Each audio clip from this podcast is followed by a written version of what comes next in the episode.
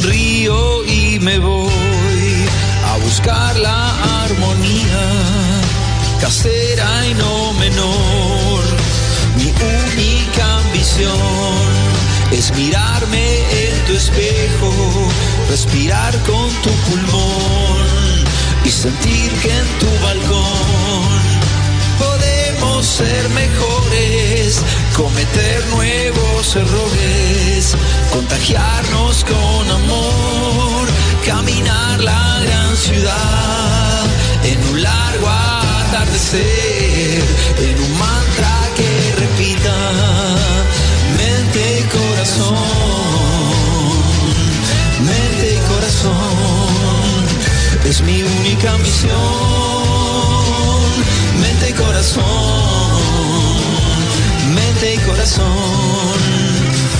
el mantra es la canción, mente y corazón, mente y corazón, mente y corazón, mente y corazón, el mantra es la canción, mente y corazón, suba tu pulmón mostrarme como soy, mente y corazón, el músculo más bello, el músculo más bello. La pasamos over, con canciones en nuestro idioma, info y muy buena onda. Hasta aquí, Georgina te acompañó con Suena bien. Suena bien. Nos encontramos en la próxima.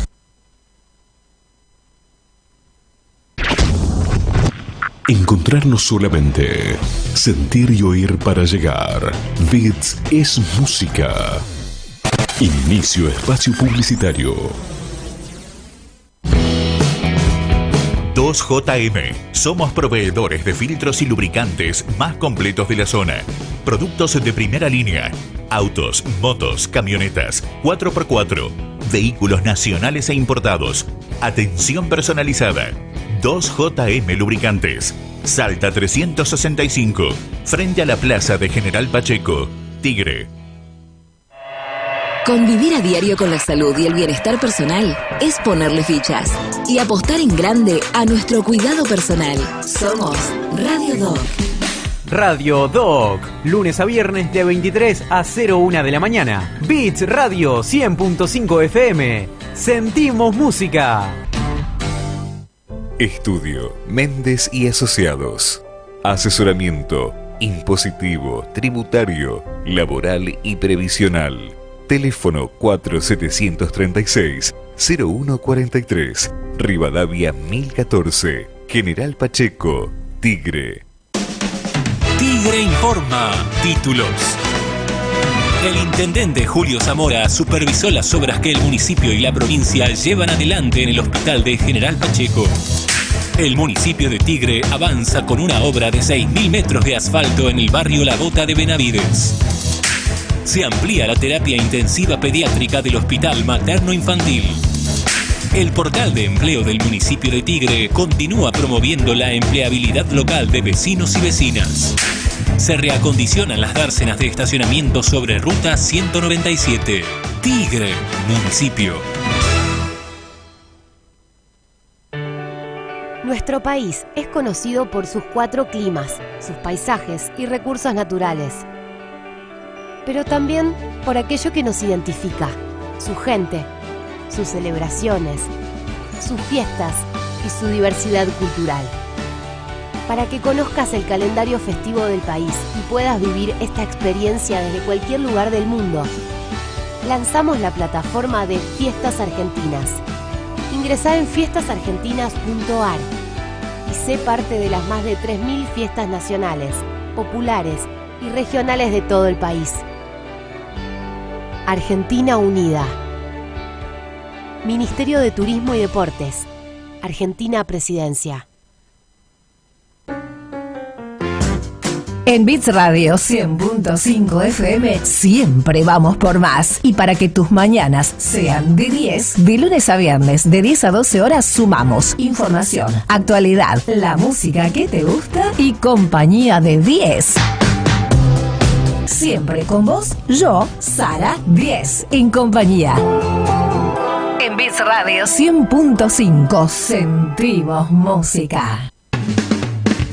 Un brillante futuro te espera. Estudia Mecánica Dental. Instituto San José. Carreras cortas y lucrativas. Abierta la inscripción. Teléfono 4749-0814. Avenida Cazón 22. Tigre. Instituto San José. Fin. Espacio publicitario. Fix Radio. Noticias. Realmente un acto muy emotivo, con la participación de todas las organizaciones de la comunidad, recordando un poco la historia, la síntesis de lo que significa la identidad de esta comunidad.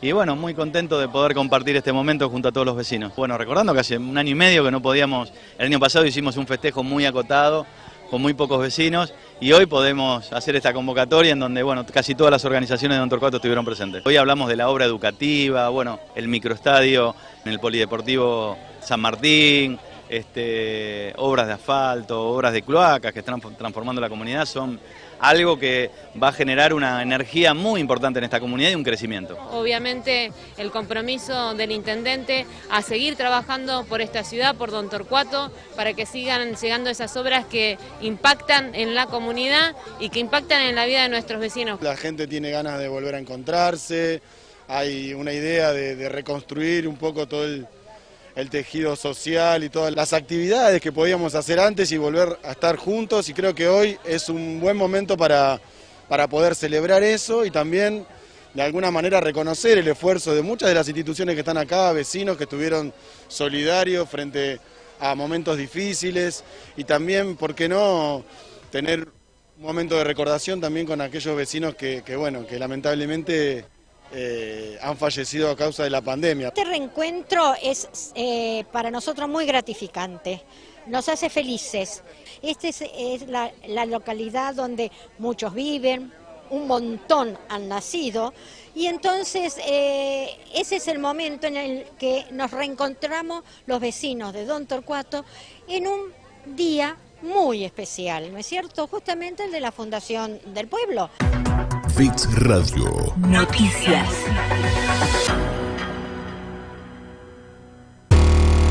Bits Radio. Sentimos música. ¡Vamos arriba! A partir de este momento comienza La Voz del Trabajador. Con Ricardo Lobaglio, porque la única verdad es la realidad.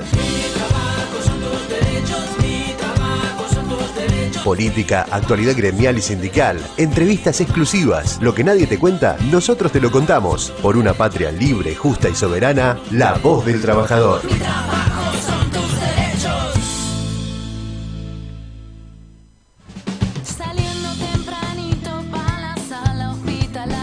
Y seguimos, seguimos, seguimos acá. Un día nuevo, un lindo empezar, un jueves distinto con un día bien peronista. ¿Cómo están todos? buenas tardes a toda la audiencia. Hoy a la tarde estamos, la verdad que muy contentos de estar con ustedes. Acá en La Voz del Trabajador, acá en Radio VIP 100.5 y en 5 TV la imagen de Zona Norte. Qué lindo día, porque tenemos un montón de noticias y ya está viniendo, bueno, por situaciones que todos sabemos a veces el tránsito. Tenemos un invitado que está en camino. Marcelo Z está viniendo en camino, me acaba de llamar, me dice, estamos hablando con la producción, está llegando y bueno, eh, pero antes que nada tener un montón de información, un montón de, de situaciones que han pasado a lo largo de esta semana. Querer contarles que bueno, que qué lindo poder estar hablando hoy con ustedes, con todos los gremios, con todos los compañeros, con todos los sindicatos que nos acompañan siempre acá en La Voz del Trabajador. Y sobre todo, bueno, ponerles, ponerles de manifiesto que, han sucedido algunas cositas esta semana. Eh, lo importante es que arrancamos la semana con eh, lo que era el conflicto de, del Club Banco Nación.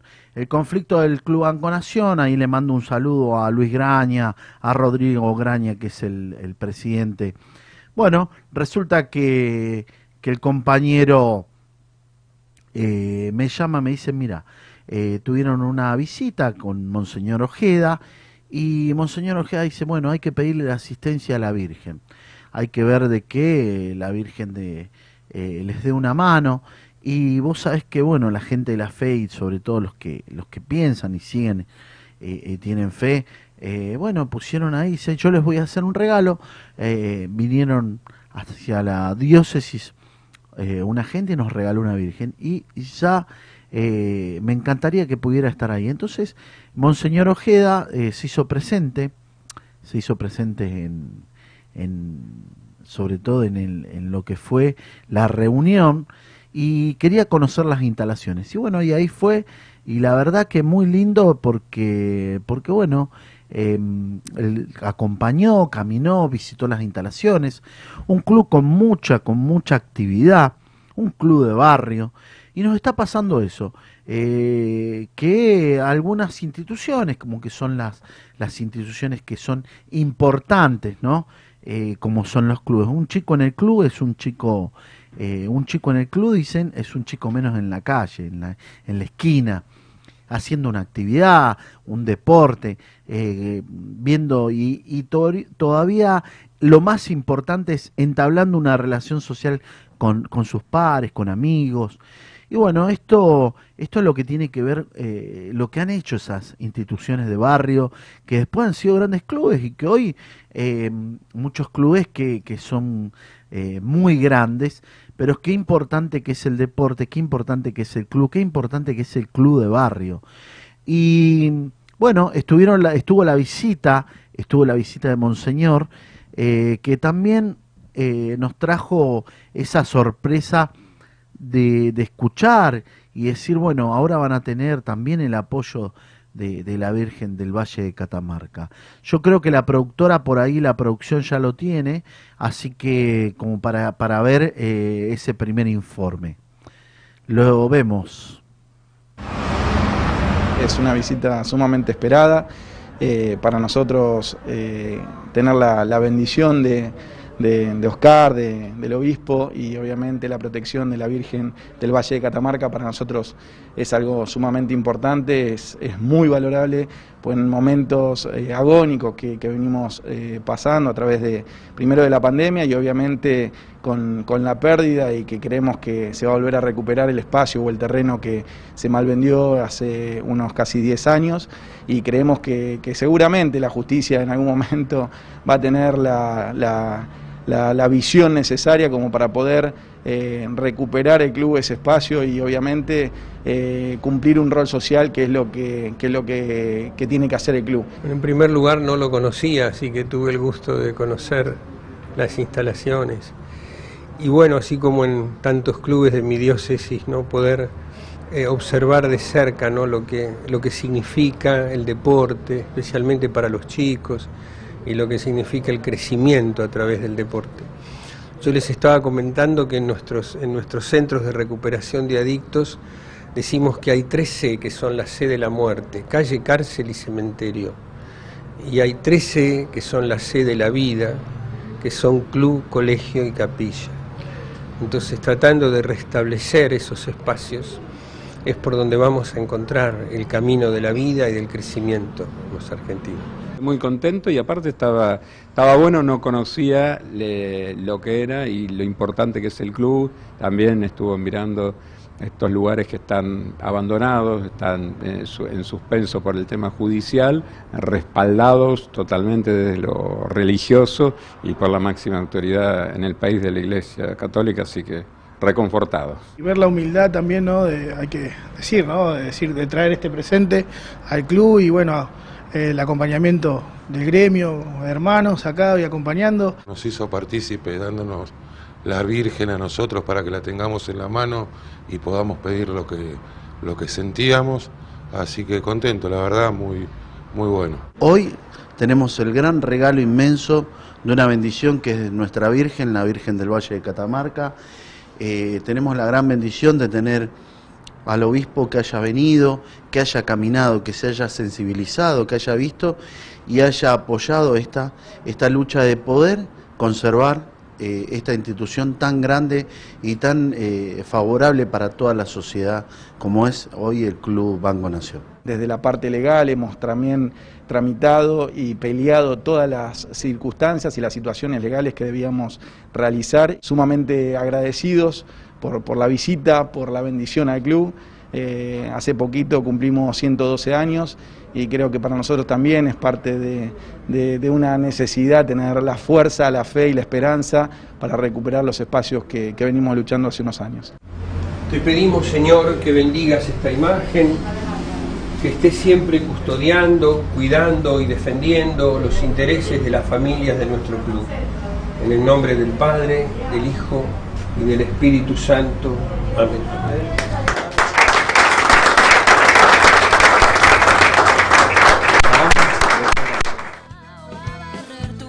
Bueno, terrible imagen, la verdad que qué lindo que es y cuando eh, un, un, ungido, ¿no? Por, por nuestro Señor, el, Padre eh, Ojeda, la verdad que con una humildad, el obispo eh, fue, se presentó en el lugar, estuvo, caminó y vio la, sensibilidad de, los chicos estando. Y qué duro, ¿no? Cuando las cuando las corporaciones van por una por una institución, cuando las corporaciones eh, no les importa, ¿no? Eh, la marca, el lugar, y fueron por, por el club, eh, por el club Banco Nación, sin ningún sin, no, no, no les importa nada, quieren quebrar. Se les consiguió, se consiguió el dinero después de un, de un gran esfuerzo que hizo su comisión directiva, de ir, de juntar, de hablar, de conseguir eh, avales y compañeros que, que, pusieran y que ayudaran. Y no importa, no, no, no hicieron uso de nada, al contrario, quieren quebrarlo, porque van por sus terrenos, van por su lugar, van por, por el lugar estratégico, ¿no? Esas son las corporaciones que, que apretan, que sangran y que van por todo eso que, que por ahí uno, uno ve y dice, qué lindo que es el club, ¿no? Se veía en esas imágenes la cantidad de gente, la cantidad de, de, chicos jugando, participando y viendo todo es, que, que es muy importante. Yo quería contarles también, sobre todo, eh, lo que fue esta semana, porque ha sido una semana eh, movidita, movidita en, en, todos los ámbitos. Y, y, tiene que ver con todos los aumentos, con los aumentos desmedidos, eh, como son algunos, ¿no? Dice, el gobierno citó a los laboratorios por el aumento desmedido en los medicamentos la ministra de Salud, Carlos eh, Carla Bisotti, y el secretario de Comercio del Interior, Roberto Feletti, reciben esta tarde a la Cámara de Empresarios que sostiene que la industria farmacéutica hace grandes esfuerzos para sostener la provisión de medicamentos. Qué importante que es, qué importante cable de Telan, qué importante que es que también eh, nuestros laboratorios, los laboratorios argentinos, que es sobre todo la industria farmacéutica, eh, tome, tome lectura, haga oídos, a que no se puede ir todo, que no sean especuladores, que no se sumen a esa cadena de grandes especuladores para, para desestabilizar este gobierno, lo hacen siempre, fíjense, en faltando una semana de las elecciones, que huele todo por los humos, que explote todo por los aires, perdón, que se haga todo, eh, que se genere una cierta situación de descontento social, que se vayan los precios al, al, carajo. La verdad que no sirve, no sirve. Eh, ellos siempre lo, lo hicieron y, sobre todo eh, sin, sin, ningún, sin ningún problema, ¿no? Como la, la industria que tiene que ser hoy el motor principal para poder mover esta rueda y que se empieza a mover todo. No es con los precios estallados, con, con los precios que se vayan por las nubes. Es importante hoy tener una responsabilidad social empresaria, tener más sensibilidad. Eh, es importante eh, decirle, ah, también ahí están los las productoras, decirle a la productora que me baje porque me estoy congelando, me pasó como la otra vez. Em, eh, también decirles a todos esos compañeros que por favor, que entiendan, los precios desmedidos no sirven, no sirven eh, especular eh, y esa, esa, esa especulación que, utilizan sobre los precios, empresarios llorones que van y, y, los sueldos eh, no están acorde a los precios como se disparan. Entonces es muy importante, muy importante hablar con los empresarios, que la entiendan y, y bueno, nos está pasando, nos está pasando, eh, nos pasó inclusive esta semana eh, con algunos conflictos en diferentes lugares, ¿no? Eh, con la falta de pago, ahí habían compañeros nos llamaron a la productora, estuvieron los compañeros de seguridad, por ejemplo en el macro, compañeros de la empresa Falcon que estuvieron dos meses sin cobrar.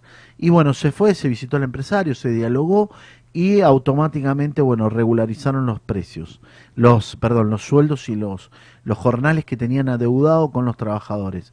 Es importante que los, que los empresarios entiendan de que, bueno, que los trabajadores, y más en empresas de servicio, que son el sostén, que son esa columna, que son los que mantienen eh, no solamente a la empresa, sino que son la cara visible.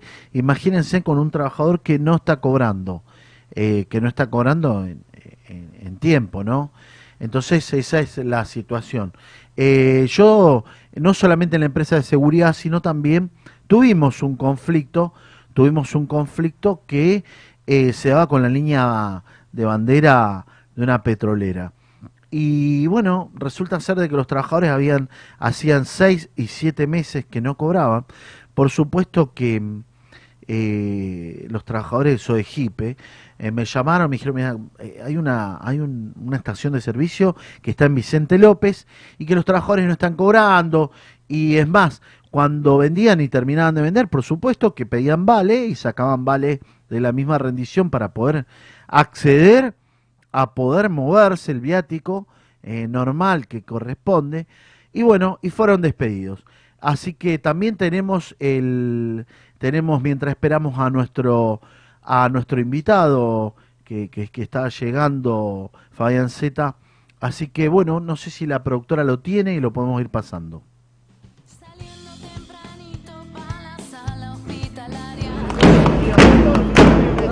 acompañando el reclamo de los compañeros de SOEGIPE, eh, acompañando a los delegados, al cuerpo delegado, a los dirigentes, sobre todo a todo el conjunto del movimiento obrero organizado que tenemos que ser solidarios, escuchando el reclamo de los trabajadores, todos escuchamos a nuestro compañero, la verdad que es una vergüenza lo que está pasando con, un, con los trabajadores que hace 6, 7, 8 meses que no, que no cobran. Y nos están despidiendo injustamente eh, porque sacamos vales y le avisamos a ellos y entonces, ¿qué pasa? Nos mandaron el telegrama hoy diciendo que estamos despedidos, pero ya nos venían despidiendo así verbalmente, haciendo cosas injustas, tratando de, echarnos este, de una y mil maneras. Así que así, acá estamos, tratando de cobrar y nada, defendiendo nuestros puestos de trabajo. Esperamos que se presente el dueño para poder solucionar el tema de los compañeros están sin trabajo en estos momentos porque no tienen ni combustible y le deben a, estos muchachos, a los cuatro muchachos que tiene esta empresa, le deben siete, ocho meses de salario. Y queremos que venga el dueño a poner la cara y solucionar esta situación lo más antes posible. Se les ha mandado de diferentes maneras y de diferentes eh, tratar de dialogar. Este, este empresario se rehúsa, no les da caso, hace caso omiso a todos, los, a todos los reclamos que hace la representación gremial.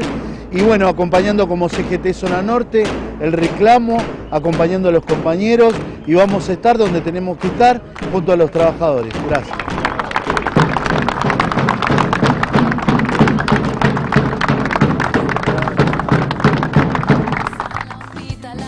conflicto que estuvo eh, y estuvimos acompañando y mandamos un saludo sobre todo a cada uno de los dirigentes de Soy Jipe, los compañeros hoy a la tarde estuvieron, creo que vienen y prontito voy a tener eh, supuestamente alguna noticia, hay noticias alentadoras de que se puede estar arreglando esta situación, así que muy contento, muy contento, porque eso quiere decir, a ver, eh, agradecerle a todos los dirigentes que acompañaron este conflicto, una estación de servicio que el dueño, una, o sea, alquilaba el lugar eh, y tenía a los trabajadores ya, digamos, trabajadores con un par de años en ese lugar de servicio y que, que bueno, que no les pagaba, no le pagaba, eh, se lo llamaba, eh, se lo llamaba a conciliar, se, agotaron todas las instancias de diálogo y por eso es que eh, se llegó al conflicto que se llegó, ¿no?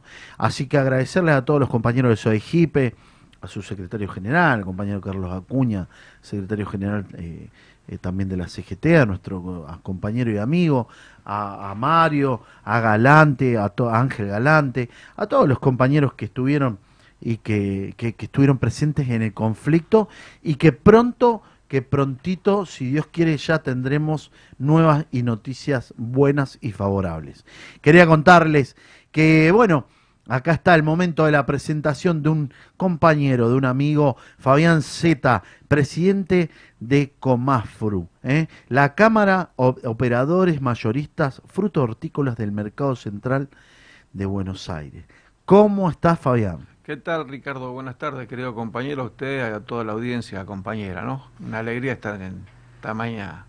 Para mí es un orgullo tener un compañero, aparte de ser peronista, un gran compañero, un compañero que, que estuvo en los momentos difíciles. ¿eh?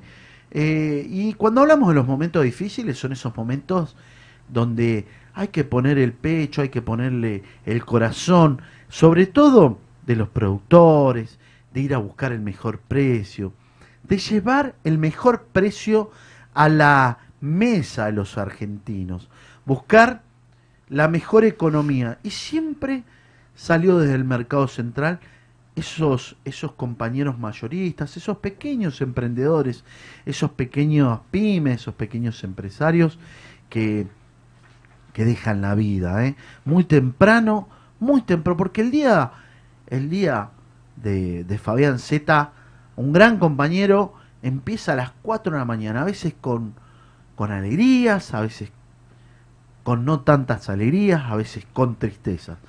Pero era para mí muy importante tenerlo acá, sacarlo al aire, porque es un compañero que le pone todo, el corazón, el alma al mercado central y, y sobre todo representando como presidente a Comafru una familia, una familia de, de, compañeros que, que operan la verdura, que operan la fruta y que operan para que te- tratemos, tratemos que día a día llegue a la canasta familiar, que llegue a la familia, que llegue al ciudadano y se mejoren los precios. Hoy eh, lo vamos a tener acá y vamos a charlar un montón de cosas y cosas innovadoras que quiere, que él trae proyectos que ya hace bastante, que lo viene, que lo viene hablando, y por eso para mí era muy, muy importante tenerlo a Fabián Z acá con nosotros. Fabi, contame cómo arranca esto para que nos esté escuchando acá, gran cantidad de compañeros trabajadores, cómo arranca tu día en el mercado. Bueno, te comento, Ricardo, yo soy operador fundador, productor del Mercado Central. Es más, el Mercado Central eh, se inauguró en 1984. A nosotros desde los mercados eh, de toda la provincia de Buenos Aires, los que teníamos, eh, trabajábamos con la hortaliza pesada, la hortaliza pesada es papa, cebolla, batata, zanahoria y anco, nos llevaron en el 83. O sea que en el mercado central, siendo un muchachito con 18 años, llegué en el 83 y se inauguró formalmente en el año 84. La actividad, te voy a corregir, arranca como los que más tarde llegamos, porque soy de los que más tarde llegan por vender hortaliza pesada, llego a las dos horas de la, del día y hay gente que está de las 12 y hay gente que está hasta de las 10 de la noche. Y más o menos culmina entre las 10 y 12 del mediodía. Un horario bastante extenso, un horario que, que requiere mucho sacrificio, al que le ponemos todos los días y como bien dijiste, siempre preocupándonos para que nuestros alimentos lleguen a la a una de las cuatro patas de la mesa de los argentinos, porque realmente somos un, ali- un alimento muy valiosísimo y sano, porque cuando pasa por el mercado central garantiza la sanidad y la inocuidad de los alimentos. Qué importante que es porque, claro, yo a veces no entendía, ¿no? Y, y hablando con vos la otra vez me decías, es importante que tengamos eh, en diferentes lugares, porque bueno, demográficamente también hemos crecido, ¿no? Eh, estamos hablando, en su presentación lo dijo, ¿no? Eh, de 18 años, o sea que ya viene de generación, tu papá ya la Soy cuarta generación y yo de los 18 años en el mercado central, pero con 12 añitos en aquel entonces soy una persona que tiene 56 años, en aquel entonces a los 12 años empezamos a laburar mucho y bueno, yo fui uno de los que empezó a laburar a los 12 años en el mercado de Morón. Mercado Morón, hice 6 años, hice la, como quien dice, la- las inferiores, después habré hecho la tercera eh, en el mercado central y después ya jugué en primera, gracias a Dios. Claro, o sea que venís de familia que, que, que tiene la actividad. Y bueno, como todos, ¿no? Eh, por ahí uno dice, y tu papá que te decía, bueno, vení, acompáñame al trabajo, gánate unos manguitos, ¿no? Sí, Venía- sí, sí, sí. eh, Fue eh, mi papá, estamos en una radio que vale la pena la anécdota, entonces le voy a contar cómo llego a los mercados. Llego al mercado porque me agarró haciendo en la época de los milicos, en la época nefasta argentina, me agarró haciendo Viva Perón con el cuadernito, el cuadernito del tamborín y me dijo, desde mañana al mercado. Claro, papá era, eh, era un tipo que era apolítico y era un burro de laburo como toda la familia y todas las generaciones que, que estuvieron antes que yo en, el- en los mercados. Mira, mira. Te dijo de mañana se Por terminó la arranqué. Se terminó la política, te vas, te vas al mercado. Mirá vos lo que es, ¿no? Bueno, importante decirlo porque yo hablaba con vos la otra vez de cómo y también cómo ha cambiado todo, porque ha, habido una eh, un cambio demográfico también en Gran Buenos Aires, ¿no? Las gran, en todas las grandes metrópolis, en las, las grandes ciudades de Argentina, eh, ese cambio demográfico y antes era ir al mercado central, ir para la matanza, eh, para allá tapiales, para, para a, buscar la verdura, la camioneta. Y, y hoy se transforma, sobre todo con la situación que nos pasa, ¿no? Hoy se transforma muy difícil con el problema, el tránsito. Te comento que cuando se inauguró el mercado central hubo una ley que era la 19225, que 60 kilómetros a la redonda del mercado central no podía haber otro ente que reciba mercadería que no sea el mercado central.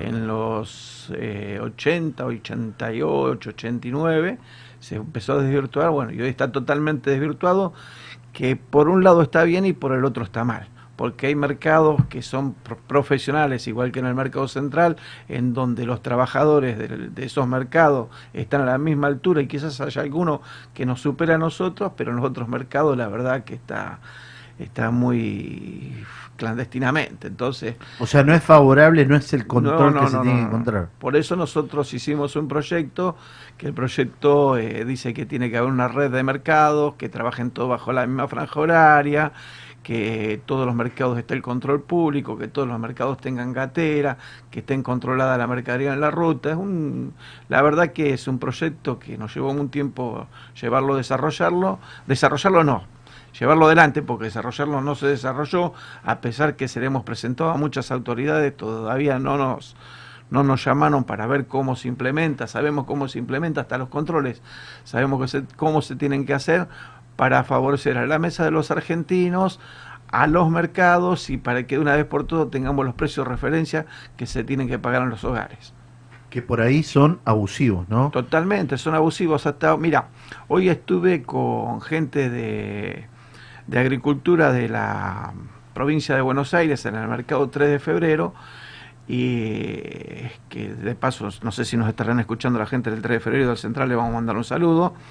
Y tiene una muy buena calidad de profesionales en donde me decían que hoy el mercado les quedó chico y ellos mismos los fines de semana hacen una feria dentro del mercado del 3 de febrero que está en la localidad de Caseros. No sé si lo conoces, bueno. Sí, sí, sí. Eh, esa feria, yo te lo garantizo porque la he visto yo, vende más barato que la feria del mercado central. ¿Qué pasa? Son los mismos operadores que venden sus remanentes los sábados y los domingos. Nosotros tenemos una feria, pero la tenemos dentro del mercado central, que es el único mercado de carácter público, tenemos una feria que está privatizada. Mal hecho. La feria cuando se inventó en el mercado central fue hecha para que nosotros, los operadores permanentes del mercado central de toda la vida, podamos vender nuestros remanentes. Y en estos momentos que son tan, tan difíciles para la, para la economía de los argentinos, sería muy bueno que se vuelva a retomar esto. Mirá, qué importante, ¿no? Totalmente. Totalmente, y sobre todo, eh, qué, qué curioso, porque sería, esto es realmente peronismo, ayudar a la gente, ¿no? Darle una mano. Ahí vos lo estabas hablando, el mercado, mandamos un saludo para todos los compañeros y, y sobre todo los, los, los representantes y, y nuestros compañeros que laburan desde temprano, que son los operadores, los que venden del mercado de 3 de febrero, eh, que tomaron una iniciativa, como bien lo decimos, lo volvemos a remarcar, tomaron una iniciativa de los sábados hacer un peque- una pequeña feria Es para en. Es para felicitar. Y es con los remanentes, o sea, bajaron los precios, bajan los precios y la gente puede Totalmente, acceder y a sin- precios económicos. Y sin perjudicar al verdulero que se abastece de ese mercado, porque si yo vendo los precios que le vendo al verdulero, no, eh, se le recarga un 30, un 40% a lo que nosotros creemos que el verdulero tiene que vender, no como se vende, ¿sí? porque hoy la verdad que se remarca con mucho margen y nos- lo nuestro es, eh, es algo que tiene que ser totalmente eh, evolutivo, tiene que tener mucha dinámica, porque nosotros no es un torno que apretamos una tecla y dejamos de fabricar. Esto no, esto va produciendo y produce y produce y la planta escupe todos los días. Entonces, si una bolsa de papa que nosotros cobramos 400 pesos, que se sale 20 pesos el kilo al verdulero, se tiene que ganar 50%, en vez de venderla la vende a 40, ¿qué hace? Frena la, la, el- la demanda en el mercado, porque tarda más en venderlo. ¿Se entiende? Si se vende Sí. más barato, se tarda menos. ¿De verdad no? Es una ley. Sí, sí, sí. sí Entonces. eh, hay que vender barato. Hay que vender dinámica. Dinámica. Lo Mirá nuestro siempre es. fue así. Nosotros, lo nuestro siempre fue así. Antes el verdulero iba a, a los mercados cinco, los cinco veces, la- eh, los cinco veces, las cinco, perdón, las cinco, los cinco días de la semana y ahora va dos o tres veces y, y ya se queda surtido. ¿Por qué? Porque remarca con un gran margen y bueno, esto desde nosotros desde Comafro siempre lo venimos denunciando y decimos que los culpables de esto es la cadena de supermercados. Porque te explico, si un supermercado tiene una publicidad en el diario de mayor tirada argentina y se lee, la lee la ama de casa o el ama de casa, de casa, perdón, eh, la familia leen que un kilo de naranja vale 60 pesos y lo puede vender a 40, dice, cuando ve que el verdulero de la esquina la vende a 55, que nos está robando 15 pesos por kilo, así que barato que vende, porque porque vimos que en el supermercado grande se vende a 60, ¿se entiende? Sí, sí, sí, sí, sí. Y esta explicación es lo bueno porque los compañeros, sobre todo, bueno, eh, digamos, estamos haciendo un pequeño curso de economía eh, con una persona que sabe, que entiende y que el compañero tiene que ir ahí a escuchar, che, eh, quiere decir que si vende caro, paramos la producción, estamos parando un poco la producción. Totalmente. Eh, y esto es lo que se genera. Ahora yo te hago esta pregunta, porque lo hablé con vos en algún momento. ¿Sirven los mercados concentradores en diferentes regiones a lo largo? Porque digo, el problema demográfico es que mucha gente, a través de la falta de laburo, bueno, por ejemplo, uno de los, de los motores fundamentales fue, por ejemplo, que en un momento el ferrocarril no anduvo más. Entonces quedaron pueblos vacíos eh, y la gente migra por falta de trabajo, por salud, por diversas cuestiones, por educación, emigran a las grandes ciudades. Y esto tiene que ver con, eh, con lo que nos ha estado pasando, ¿no? Entonces decimos, antes era, eh, no era tan difícil llegar al mercado central. Hoy, eh, con- por el tráfico, por la cantidad, entonces sirven los mercados de Por supuesto que sirven y te vuelvo a repetir. En los mercados hay la misma calidad de profesionales que en el mercado central. Soy un defensor acérrimo de los colegas, por más que eh, la verdad que nos, que nos hagamos la contra, pero son profesionales, eh, se puede trabajar con gente que, que sabe. Y después, por otro lado, a ver, cuando escuchábamos al ex... eh, ministro de Ministerio de Desarrollo Social, señor Arroyo, cuando decía vamos a crear 400 mercados centrales, los mercados ya están creados y tienen la profesionalidad que tienen que tener los profesionales de verdad de la actividad. Saben llevar adelante sus negocios, saben vender, saben que se necesita de la dinámica y están concientizados en eso.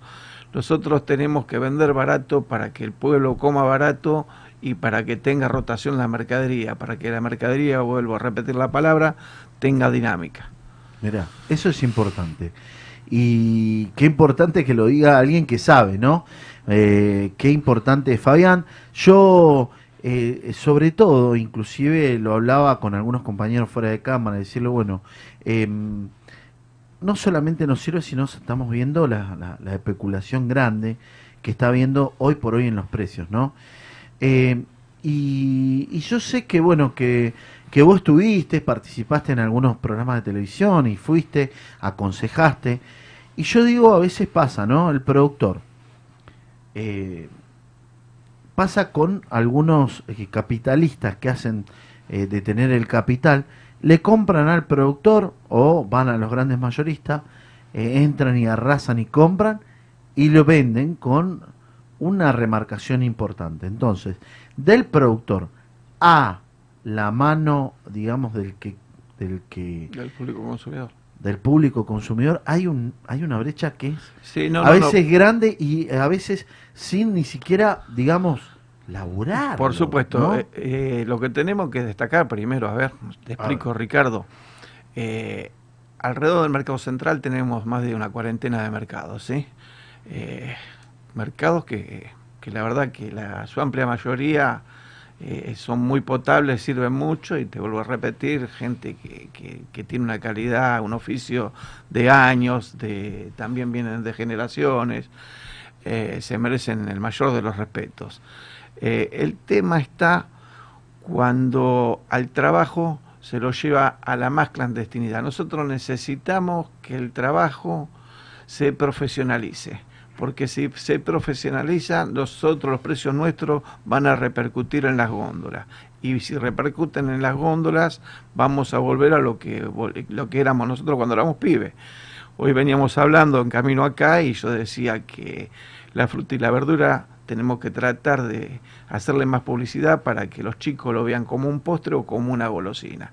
Y aparte es totalmente saludable. Sí, sí, sí, mejorar la calidad de vida, mejorar en todos los ámbitos. A ver, una buena alimentación, ahí tiene, hay un ahorro absoluto en la salud también. Totalmente, ¿no? Totalmente. En la mesa de los argentinos, en la alimentación, con una, con una buena base, digamos, de fruta, de verdura. Nosotros, nuestros niños que a veces padecen, ¿no? Nuestros comedores, nuestros lugares. Y, y no hablamos de Buenos Aires, hablamos de una Argentina federal, ¿no? Hablando eh, Fabián de una Argentina federal. Qué importante lo que decís. Qué importante decir eh, tengamos una buena alimentación y sobre todo en los trabajadores. Y ahí a donde me hiciste entrar en un, en un tema muy, muy importante, que es decir, nosotros tenemos que tener eh, regular, tenemos que tener profesionalismo, tenemos que tener a ese trabajador también en, como se merece, profesionalmente como se merece, regular la actividad. Totalmente. Eh, significa mejorarla. La calidad de vida de los argentinos. Eh, totalmente. Si la actividad se regula, si la actividad se lleva a donde lo queremos llevar, que es por el bien no de los mercados nada más, porque por supuesto que a los mercados los va a favorecer, porque van a quedar los que verdaderamente saben trabajar y los que defienden los porotos. Defender los porotos es vender barato para que la gente coma barata porque es lo que nos sirve a nosotros. Yo quiero ganar en mil bultos un peso y no en diez bultos diez pesos. ¿Se entiende? Me gano mil al final del día y no cien. ¿Se entiende? porque es legítimo que todos nos levantemos para ganar dinero. Nosotros nos levantamos todos los días muy temprano para ganar dinero. Eh, casi que cuando llegamos, comemos, almorzamos, eh, nos pegamos un baño y ya no tenemos tiempo más para nada, al rato no tenemos que dormir, así que es sacrificada la vida.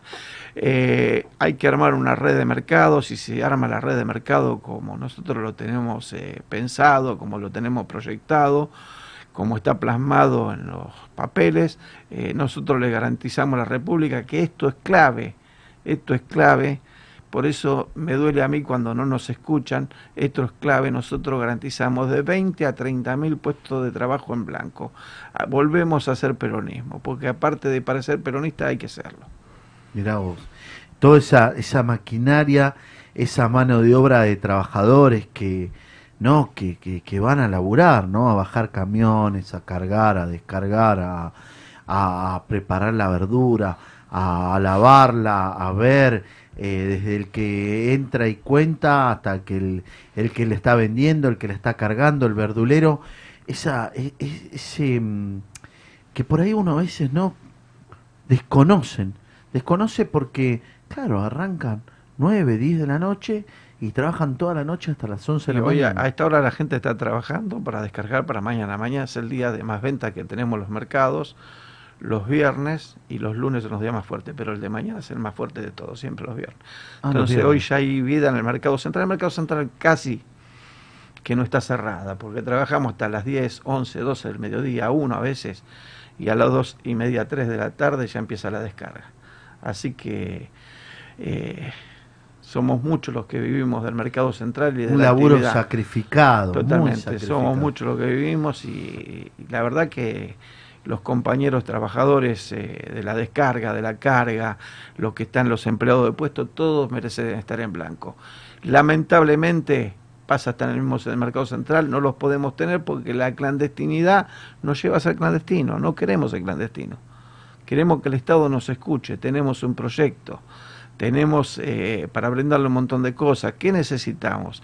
Que, los, que el pueblo coma en estos momentos difíciles de la patria, que el pueblo coma barato, podemos hacerlo comer un 40, con un 40% menos, pagando un 40% menos frutas y verduras. ¿Qué necesitamos? Mano de obra en blanco, tenemos para armar 20, 30 mil trabajadores en blanco. ¿Qué necesitamos? Se nos inunda una provincia, no puede ser que el mercado, y esto ya va como mercado central, lo hablo con todo el desarrollo que tiene, con todas las hectáreas que tiene, que no tengamos un banco de alimentos. Tenemos para desarrollar un banco de alimentos, tenemos para hacer la trazabilidad de precios, lo sabemos. Eh, nosotros necesitamos que nos escuchen y bueno, y llevar adelante nuestro, nuestros proyectos. Por eso es que estamos acá, por eso es que estamos hablando con Fabián Zeta. Fíjense en lo que dijo, necesitamos que nos escuchen. Necesitamos que nos escuchen. Un compañero, un amigo, eh, Fabián, eh, no solamente, fíjense, 30.000 trabajadores.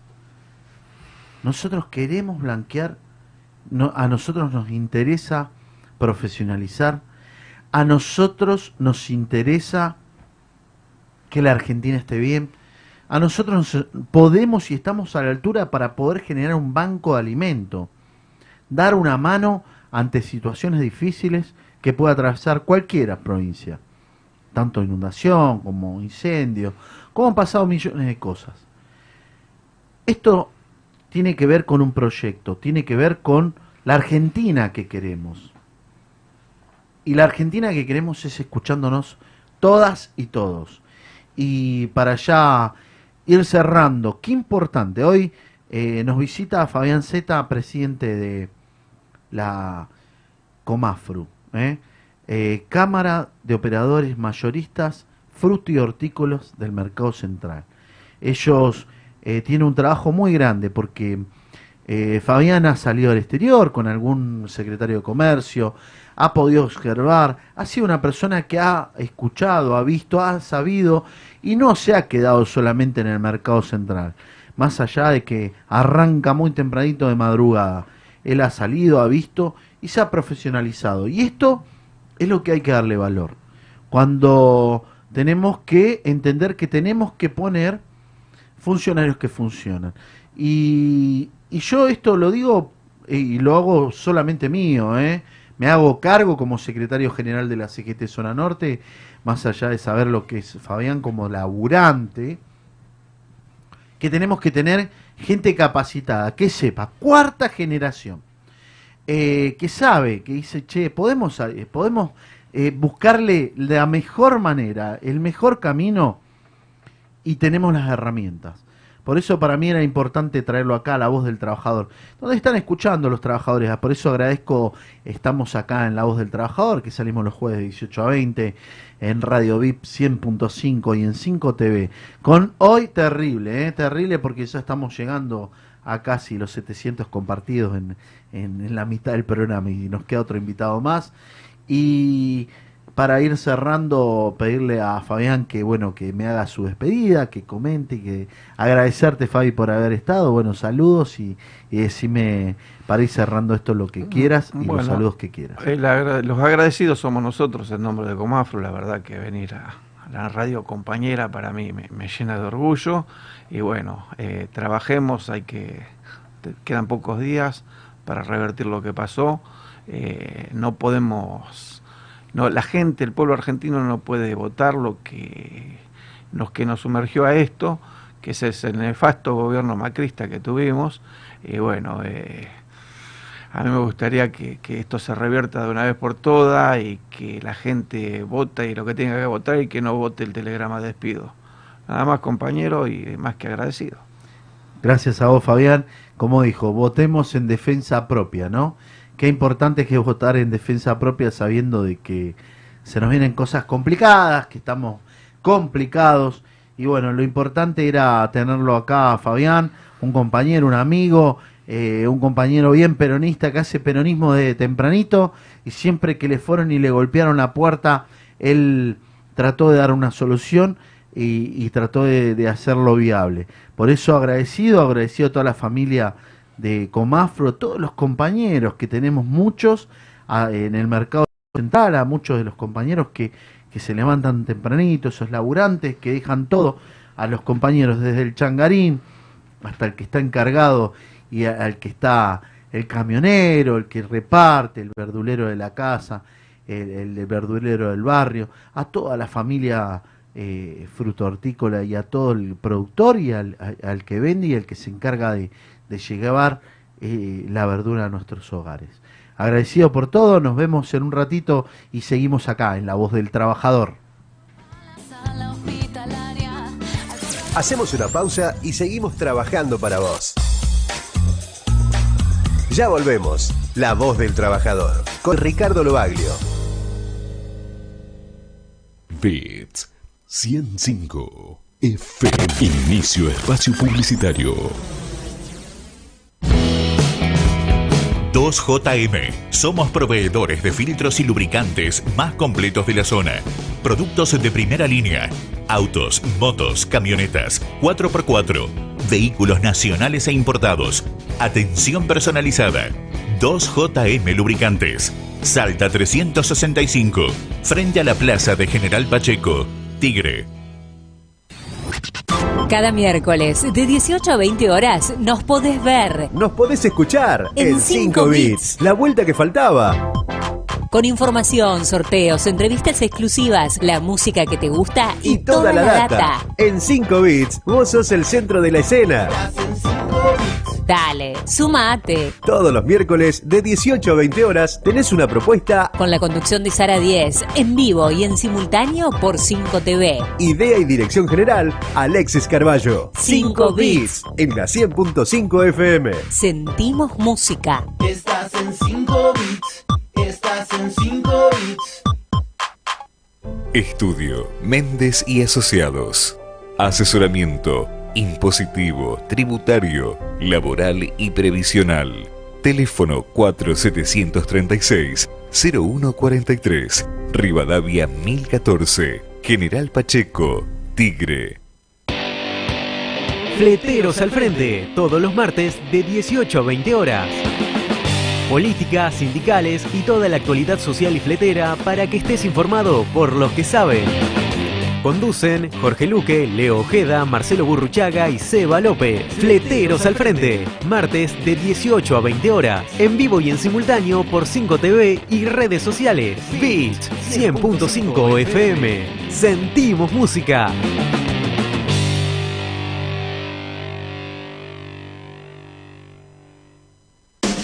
Tigre Informa. Resumen de noticias. El intendente Julio Zamora supervisó las obras que el municipio y la provincia llevan adelante en el hospital de General Pacheco. El jefe comunal recorrió las instalaciones junto al director ejecutivo del nosocomio, Diego Morera. Culminó la segunda etapa de la refacción en el área de guardia y se avanza en la puesta a punto de cuatro quirófanos. El municipio de Tigre avanza con una obra de 6.000 metros de asfalto en el barrio La Bota de Benavides. El intendente Julio Zamora supervisó los trabajos que se desarrollan en la calle Libertad y que contemplan 60 cuadras en total. Se busca brindar una mejor circulación para vecinos y vehículos que transitan por la zona. Se amplía la terapia intensiva pediátrica del Hospital Materno Infantil. El intendente Julio Zamora monitoreó los trabajos que realiza el municipio de Tigre en las instalaciones que permitirán duplicar la cantidad de camas. Además, se construyen depósitos, habitaciones para médicos, salas de estar, entre otros. El portal de empleo del municipio de Tigre continúa promoviendo la empleabilidad local de vecinos y vecinas. Se trata de un servicio de intermediación gratuito que permite conectar a los postulantes con empresas, fábricas y comercios del distrito que requieran incorporar nuevo recurso humano. Se reacondicionan las dársenas de estacionamiento sobre Ruta 197. El intendente Julio Zamora supervisó los trabajos que realiza el gobierno local con fondos propios sobre 4.500 metros en ambas manos de la colectora, desde Avenida Liniers hasta el puente de General Pacheco. Tigre, municipio. Desde la provincia implementamos nuevas medidas sociales y productivas destinadas a los sectores bonaerenses afectados por la pandemia se incrementa y amplía el alcance de diferentes políticas sociales para niños, niñas, jóvenes y adultos mayores. Se fortalece el turismo y la cultura. Se sostiene el empleo. Promueve un alivio impositivo a contribuyentes y se amplían líneas y programas del Banco Provincia que alientan el consumo y la producción. No bajemos los brazos, sigamos poniendo la provincia en marcha. Gobierno de la Provincia de Buenos Aires. Un brillante futuro te espera. Estudia Mecánica Dental. Instituto San José. Carreras cortas y lucrativas. Abierta la inscripción. Teléfono 4749-0814. Avenida Cazón 22. Tigre. Instituto San José. Todos los martes de 16 a 18 horas, sumate a Antes de lo previsto. Antes de lo previsto. Dos horas de compañía, buena música, entrevistas, deporte, cocina, astrología y mucho más. Y mucho más. Conducen Laura Ortega, Pedro Sin Instagram y Augusto Gazano. Dale, sumate a una tarde diferente. Todos los martes de 16 a 18 horas antes de lo previsto. Solo por Beats 100.5 FM. Sentimos música. Sentimos música. Cuenta DNI ya tiene 2 millones de usuarios y para festejarlo, el Banco Provincia sumó más funciones a su billetera digital. Envía dinero, compra en comercios, recarga el celu y paga tus servicios desde donde estés. Es gratis. Bájate cuenta DNI en solo tres simples pasos y sé parte de esta gran comunidad. Banco Provincia, el banco de las y los bonaerenses. Fin. Espacio Publicitario. Fix Radio. Noticias. Recorriendo bueno, una zona que ya concluimos, que es la zona de guardia, donde hay bueno, lugares para atención específica, eh, con oxígeno y con todas las necesidades que tiene que tener eh, la guardia. Y ahora estamos trabajando en lo que significa cuatro quirófanos que tiene el hospital, dos de ellos ya en, en estos próximos días van a estar en funcionamiento y la semana próxima los otros dos. Con eso, digamos, se van a poder eh, volver a realizar las cirugías programadas que había cesado este, por motivo del incendio del hospital eh, provincial y seguir avanzando en reconstruir este hospital que estaba con muchas falencias, producto de, de bueno, de muchos años de, de no haber puesto mantenimiento, puesta a punto de, las distintas áreas del hospital. Vamos a seguir trabajando junto al gobierno de la provincia de Buenos Aires, este, con fondos comunes, fondos municipales, fondos provinciales, para poder lograr poner de pie este hospital. Fix Radio. Noticias. Sonidos que activan. Canciones que te recuerdan buenos momentos. Y los que te marcarán el presente en un futuro. De lunes a viernes, de 14 a 17 y de 20 a 23 horas. Los primeros 30 por Beats 100.5 FM. Conduce Cecilia Moro. Primeros 30. Simplemente Hits. Beats Radio. Noticias. 1050 metros de gas lineales que abarcan las calles Brasil, Chile eh, 9 de julio y Beltrán.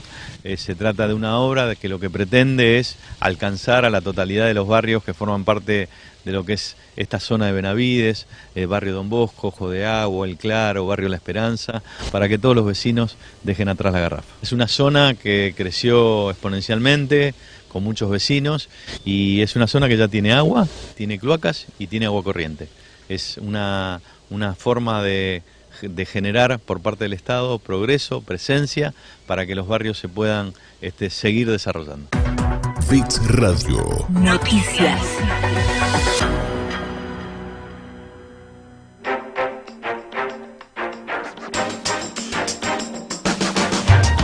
Estamos en todos lados. Sumate a nuestras redes. Encontranos en Facebook, Twitter o Instagram como Beat es Música y forma parte de la comunidad Beat.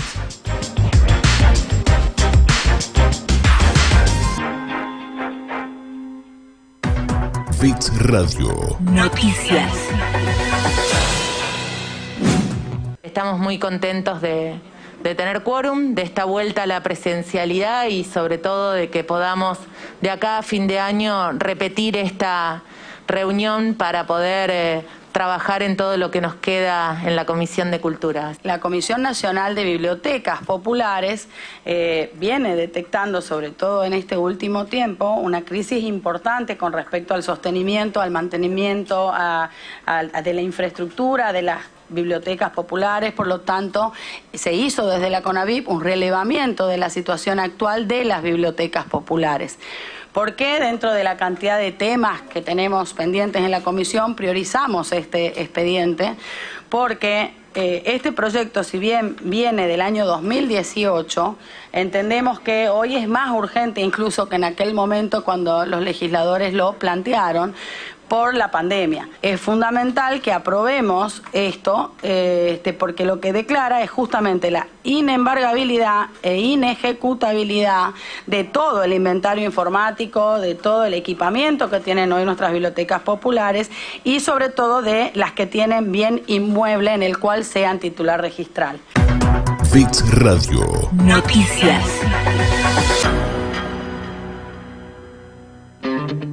Comenzamos cuando nadie lo hizo. Creamos el primer canal local de aire de zona norte. Desde General Pacheco, Tigre. La imagen de zona norte. Más tecnología, más definición, más para vos. 5 TV en el aire. Para todos.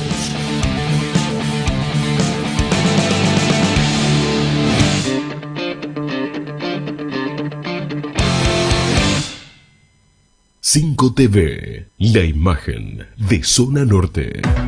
Fix Radio. Noticias.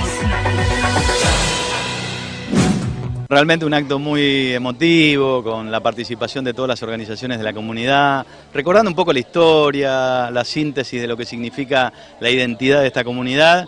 Y bueno, muy contento de poder compartir este momento junto a todos los vecinos. Bueno, recordando que hace un año y medio que no podíamos, el año pasado hicimos un festejo muy acotado, con muy pocos vecinos, y hoy podemos hacer esta convocatoria en donde, bueno, casi todas las organizaciones de Don Torcuato estuvieron presentes. Hoy hablamos de la obra educativa, bueno, el microestadio en el Polideportivo San Martín, este, obras de asfalto, obras de cloacas que están transformando la comunidad, son algo que va a generar una energía muy importante en esta comunidad y un crecimiento. Obviamente el compromiso del intendente a seguir trabajando por esta ciudad, por Don Torcuato, para que sigan llegando esas obras que impactan en la comunidad y que impactan en la vida de nuestros vecinos. La gente tiene ganas de volver a encontrarse, hay una idea de, de reconstruir un poco todo el, el tejido social y todas las actividades que podíamos hacer antes y volver a estar juntos y creo que hoy es un buen momento para, para poder celebrar eso y también de alguna manera reconocer el esfuerzo de muchas de las instituciones que están acá, vecinos que estuvieron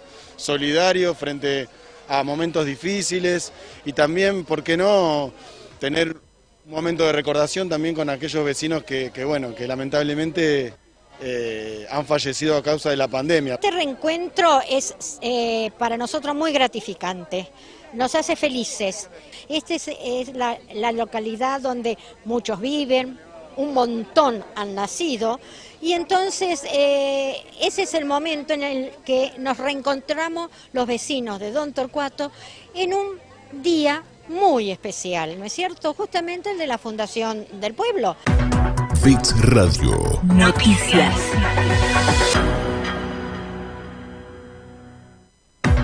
Fix Radio. Noticias.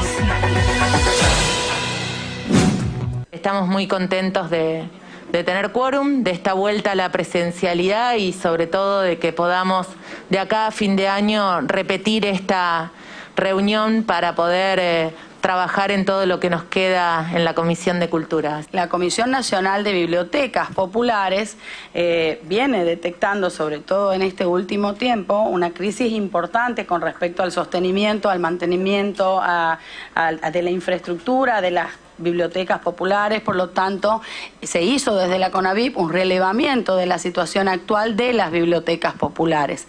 ¿Por qué dentro de la cantidad de temas que tenemos pendientes en la comisión priorizamos este expediente? Porque eh, este proyecto, si bien viene del año 2018, entendemos que hoy es más urgente incluso que en aquel momento cuando los legisladores lo plantearon por la pandemia. Es fundamental que aprobemos esto, eh, este, porque lo que declara es justamente la inembargabilidad e inejecutabilidad de todo el inventario informático, de todo el equipamiento que tienen hoy nuestras bibliotecas populares y sobre todo de las que tienen bien inmueble en el cual sean titular registral. Fix Radio. Noticias. La temperatura en Fix Radio. Hola, ¿cómo les va? Les quiero contar cómo va a estar este viernes porque hay muchas dudas respecto a que si va a seguir lloviendo, si nos van a aguar los planes del fin de semana, qué va a pasar con el tiempo, qué pasó con este cambio de tiempo que nos sorprendió a todos por el descenso de las temperaturas y así también con las lluvias. En el centro y en el norte del país, al este y al oeste, llueve y lloverá y acá vemos rayos. Esto significa tormentas que podrían ser localmente fuertes. Estate alerta porque hay alerta. En la provincia de Buenos Aires ahora va a ir mejorando un poco el tiempo. Es una excepción dentro de este cambio de tiempo el oeste provincial, en donde el cielo estará parcialmente nublado y el viento sur dejó sus rastros que se van a sentir a la mañana con temperaturas mínimas entre los 7, 8 y 9 grados y máximas que irán desde los 19 hasta los 21. Pero ¿qué pasa al este, para el lado del mar? Bueno, los vientos de la costa atlántica van a hacer que eh, Mar del Plata, por ejemplo, la máxima de 17 quizás se sienta algunos grados menos porque encima van a seguir las lluvias, viento desde el sector este y en Capital Federal todavía con el paraguas en mano para este último día de la semana paciencia que ya va a mejorar el tiempo para el fin de pero mientras tanto un viernes lluvioso inestable máxima de 20 mínima de 14 gracias chau chau Beats 100.5. Sentimos música. Beats 105 FM. Toda la info te la pasamos acá, la voz del trabajador. ¿Y qué esperas para avisarle a todos? Sumate a esta propuesta con Ricardo Lobaglio.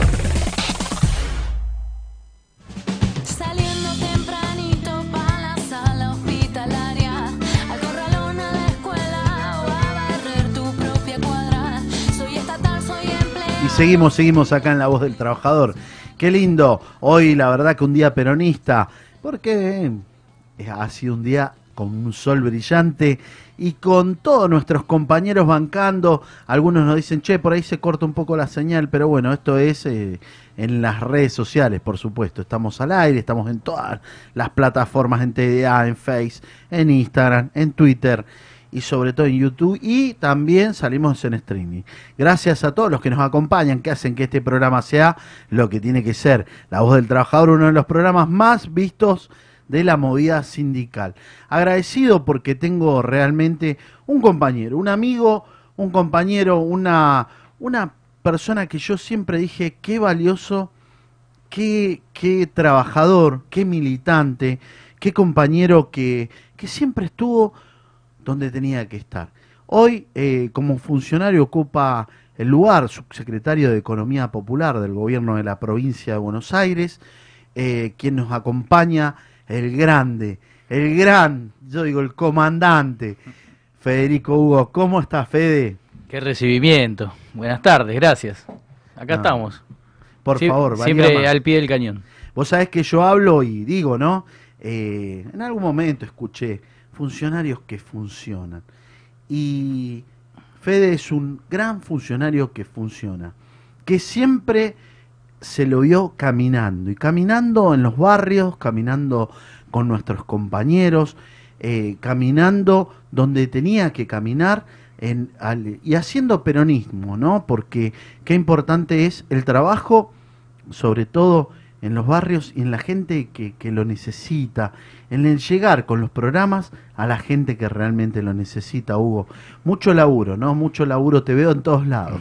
Sí, mucho laburo. Este, tenemos obviamente una gran responsabilidad y también tenemos el privilegio de poder hacer lo que nos gusta, ¿no? Porque uno, el que siente la militancia, el que se ha formado en un proyecto como, el peronismo, siempre quiere resolver problemas, siempre está ahí buscando cómo resolver los problemas, cómo dar las peleas necesarias. Y bueno, nos toca un lugar de responsabilidad y yo siempre le digo a los compañeros, nuestra área es la, sub- la subsecretaría de Economía Popular.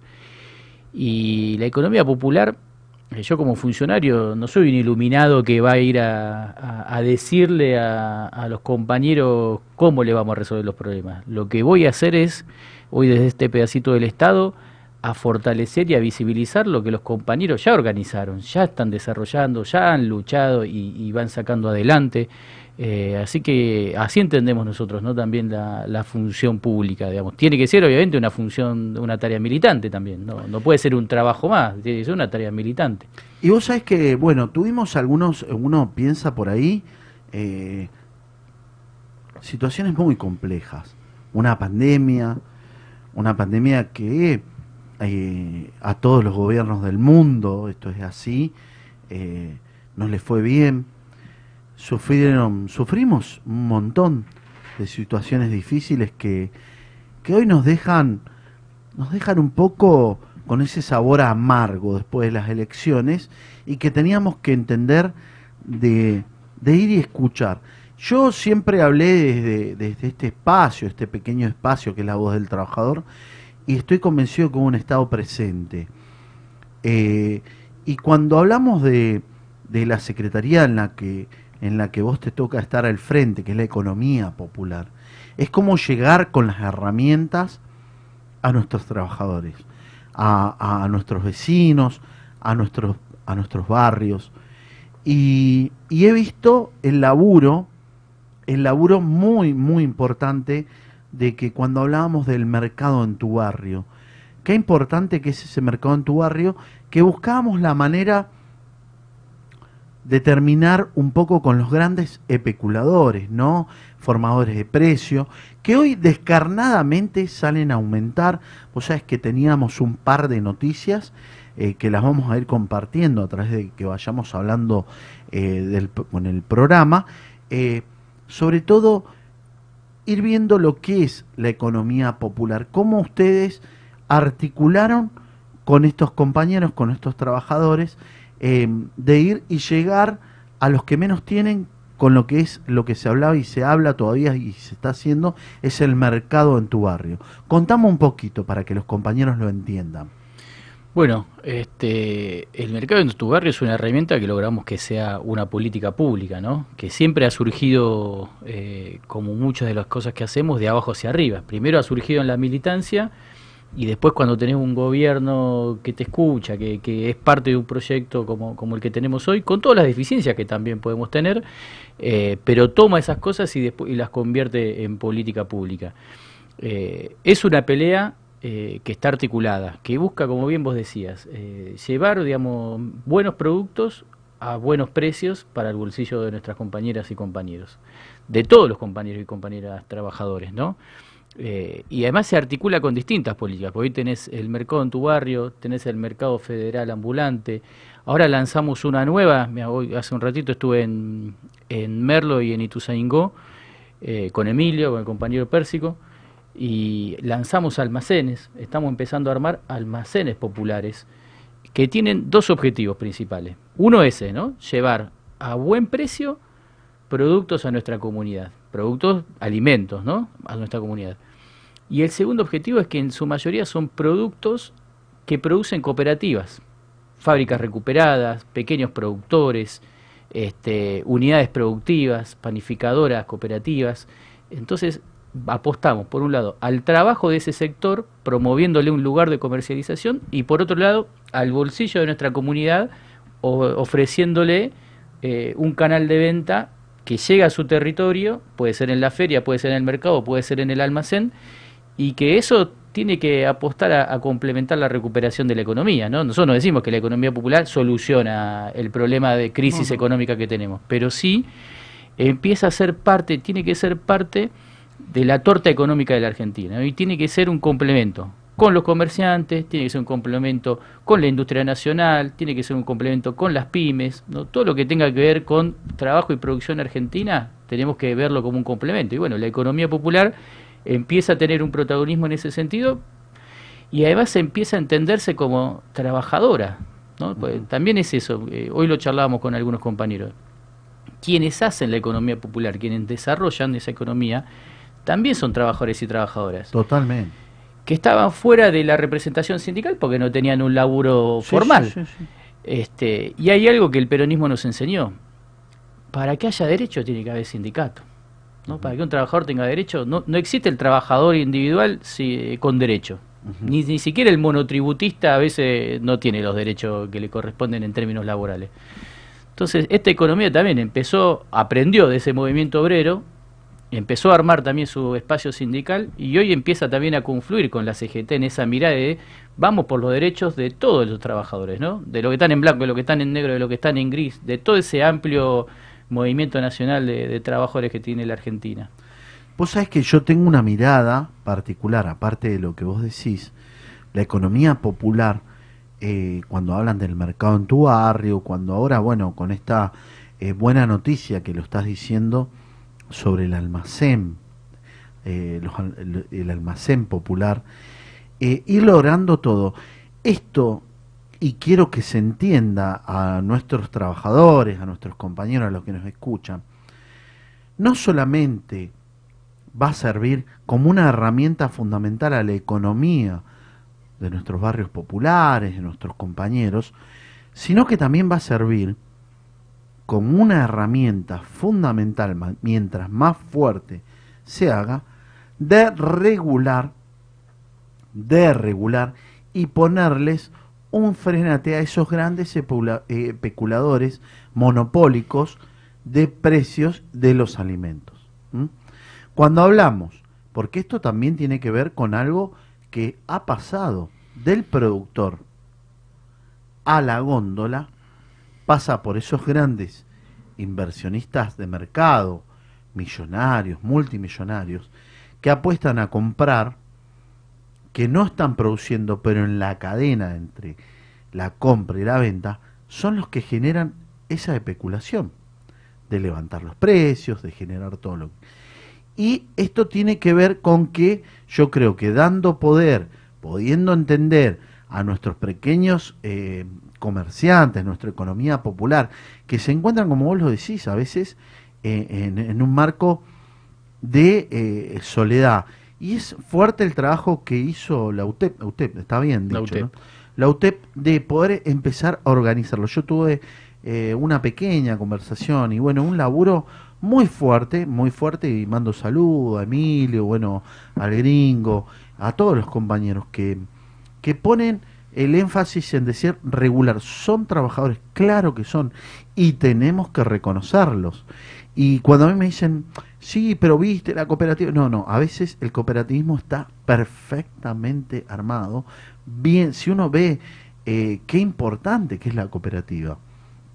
Yo lo que digo es lograr, eh, lograr equiparar los sueldos que tienen que ser con lo conveniado, ¿no? Y por eso, eh, con, una, con una gran idea, con una gran idea de, de fortalecer, de fortalecer la, actividad y, eh, pensaron en una UTEP que hoy está funcionando, que está siendo reconocida. Gracias. Yo eh, siempre, siempre tuve el diálogo con los compañeros y qué importante que es, qué importante que es que nuestros compañeros sean reconocidos, como vos lo decís, eh, Fede, y qué importante que es el laburo que se viene haciendo en todos los barrios. Nosotros eh, creo que, que tenemos mucho para, para poder seguir dando. Yo creo que también hubo eh, por ahí, eh, digo, lo- muchos compañeros que no fueron a votar. Que tenemos que, creo que tiene que ver esto en el movimiento obrero, en la charla con nuestro vecino, con nuestra vecina. Es, no podemos volver para atrás. Una pandemia peor eh, que se vivió y que nos dejaron endeudados hasta nuestros nietos. En cuatro años fue alevoso era mejor para un empresario eh, tener la plata invertida en la bicicleta financiera que en una máquina que produciera. Y eso tiene que ver con un gobierno que, que no les importó, ¿no? Y ellos, eh, yo creo que se vieron favorecidos también porque hubieron muchos compañeros que no fueron a votar. Y tienen que ir a votar. Tenemos que entender, tenemos que ver, tenemos que, te tenés que, tiene que primar en esta elección, en el cuarto oscuro, el acordate de lo que vivimos, ¿no? Es muy importante eso, es muy importante. Nosotros estuvimos todas estas semanas, digamos, de las paso para acá, eh, intensificando esa tarea. Por un lado, de ir a hablar con, con cada compañero, con cada compañera, con cada vecino. Como bien vos decís, nos encontramos con mucha gente que no había ido a votar, este, que veía como era que era igual, votar o no votar. Y ahí es el momento para poder reflexionar con ellos. Digamos. No- Nosotros eh, te- entendemos que no tenemos que enojarnos ni con el que no fue a votar ni con el que nos votó en contra, sino poder entender por qué y también poder eh, charlar con ellos para, si podemos, hacerles entender el para qué necesitamos que nos voten. ¿no? Claramente hay, hay una discusión permanente de proyectos de país este, que se juega en cada elección, ¿no? que se juega en la posibilidad de tener más fuerza para un proyecto que integre o tener más fuerza para un proyecto que nos desintegre, como han sido los cuatro años anteriores, antes de la pandemia. Eh, y hay una tarea militante ahí que es importante, que le intentamos dar, que se tiene que complementar, ¿no? Con de- después tener un gobierno que esté a la altura, que pueda ir haciéndose cargo de los problemas, eh, que podamos construir esta unidad que logramos en las elecciones del 2019, que nos permitió volver a recuperar el gobierno, pero que todavía no consolidamos a ese frente de todos como un frente que esté institucionalmente organizado en términos políticos, para que no sea solamente para juntar votos, sino que sea principalmente para gobernar en función de los trabajadores y las trabajadoras y en función de toda nuestra comunidad. Hay un desafío importante. eh, y también tenemos el desafío, eh, sea cual sea el resultado de este 14, del 15 seguir trabajando, ¿no? Porque mm, si ganamos vamos a estar muy felices y vamos a tener más condiciones, digamos, vamos a estar con más fuerza para ir hacia adelante. Y si nos toca perder, tenemos que tener las mismas convicciones y la misma fuerza para saber cómo resolver lo- la, situación que nos toca, ¿no? Porque si tenemos claro hacia dónde queremos llevar este país, también tenemos que saber que como bien decías, estos mismos especuladores que, que, te, que te manipulan los precios, que, que especulan con esas cosas, son también los mismos que intentan permanentemente con distintas acciones desestabilizar a nuestro gobierno. Que desestabilizar no quiere decir que se caiga, sino que te pone todo el tiempo una agenda que no es la agenda de nuestro pueblo, que no es la agenda en donde nos tenemos que ocupar de resolver el tema del laburo, el tema de mejores condiciones para, para la exportación, el tema de la soberanía. digamos. Entonces nos vamos en la agenda que ellos pretenden. Eh, hay una tarea, hay una tarea y, y tenemos que hacernos cargo. Y también tenemos que hacernos cargo de que si nos equivocamos, la gente te lo marca, ¿no? Este, o si no hicimos lo suficiente, el pueblo también te lo marca. Este, y entonces tenemos que saber volver a- al rumbo que, no- que nos toca y, ojalá, digamos, a partir del próximo 14 de noviembre estemos más fuertes para lo que se viene. Porque lo que queremos nosotros es que este proyecto, más allá de lo electoral, tenga muchos años por delante para poder avanzar, ¿no? Venimos muy de muy atrás, entonces necesitamos muchos años para revertir. Organización que vence al tiempo. Eh, qué importante, eh, yo vos sabés que, no sé si te pasa, me gustaría preguntártelo. Yo, después de, de las elecciones, en algunos distritos, como que vi un frío de la militancia, no sé si de la militancia, pero de los dirigentes. Un alejamiento, em, como que uno por ahí piensa, che, querrán bajarse el barco. Eh, empecé a ver, qué sé yo, yo por ejemplo, en Vicente López, em, vos veías el equipo de Macri, ¿viste? Eh, y en algunos lados he visto el equipo del nombre y alejarse de todos, no sé, Mm. un alejamiento. Em, por ahí son estrategia de campaña, ¿no? Puede ser, yo noté mucho, o sea, no nos esperábamos, quizás estábamos muy confiados con que íbamos a ganar en las pasos, ¿no? Ah, mira. Y perder también es un golpe, si no te lo esperás. Eh, entonces te genera incertidumbre. Vos venías con una apuesta y de repente la- se te dio vuelta la, la tortilla. Y ahí vienen los grandes managers y dicen, no, Te generó incertidumbre y cuando uno pierde también afloran a veces contradicciones que cuando ganás no las tenemos medio ahí contenidas. Y bueno, fue toda esa primera semana, todos esos primeros 10 días después de, de haber perdido, que fue medio una cosa de que renunciaban, no renunciaban, cómo seguimos, que sí seguimos, cómo, etcétera, hasta que se vuelve a ordenar este, y empezamos a hacer la evaluación y esto que vos dijiste al principio, nos damos cuenta que muchos no fueron a votar, que no es que nos vota, no es que perdimos porque hubo más gente que nos votó en contra. Perdimos principalmente porque hubo mucha gente que no nos fue a votar. Este, porque cambiemos, no es que se llevó todos los puntos que nosotros como frente de todo habíamos tenido en, el, en la elección anterior.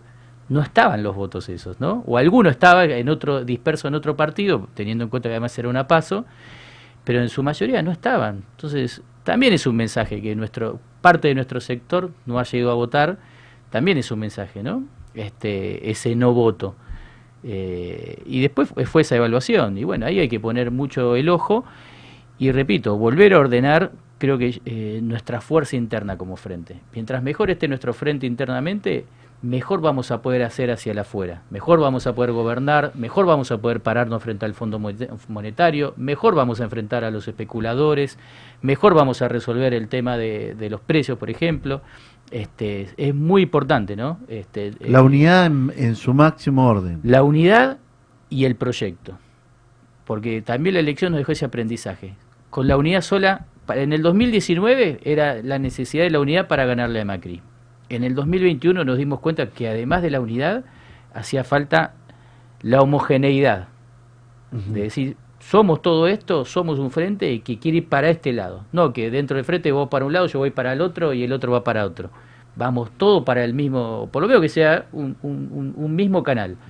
Este, por eso yo hablo de institucionalizar el frente, ¿no? Una cosa es ser un frente electoral, decimos, bueno, armamos una lista, nos juntamos todos y le tratamos de ganar al otro, y otra cosa es, además de ganarle, nos toca gobernar. Y gobernar ya implica un sistema de, de acuerdos mucho más complejo, porque es resolver problemas todos los días gobernar. No es prometer que los vamos a resolver, ya es No, no, hacernos cargo de resolverlos, ¿no? Y ahí sí necesitas una orgánica distinta que creo que nos faltó un poco. Obviamente la pandemia en el medio nos corrió del, del eje, digamos, también lo que queríamos hacer, nos encontramos con, con imponderables que no nos esperábamos, este, pero bueno, cuando uno gobierna se, tiene que hacer cargo, es así. Y pasan todas esas situaciones. Yo digo, y escuchándote bien atentamente, eh, tenemos que institucionalizar, hacerlo más fuerte, digo, al frente de todos. Eh, y es no correrse, ¿no? No correrse, por supuesto, ante el miedo. Algunos intendentes buscaron estrategia, bueno, y, y seguramente también sus consejeros eh, en prensa, en difusión. Pero yo creo que tenemos que redoblar la apuesta eh, y buscar eso, institucionalizar. Vos lo dijiste bien. Eh, porque a veces al otro día era tirarnos las culpas entre Claro. todos, ¿no? Y culpable este, el otro no jugó, viste a este que le pagaron tanto y no hizo nada, y al otro. Eh, también un poquito de sinsabor en, las, en, en los armados de las listas. Em, bueno, a mí, yo te lo cuento, esto entre nos y, acá los compañeros que nos escuchan, que nos ven. eh, por ahí siempre llega ese momento de decir, no, bueno, pero no nos convoca. Yo creo que es pensar en el proyecto, pensar en la Argentina, pensar en la Argentina que realmente queremos.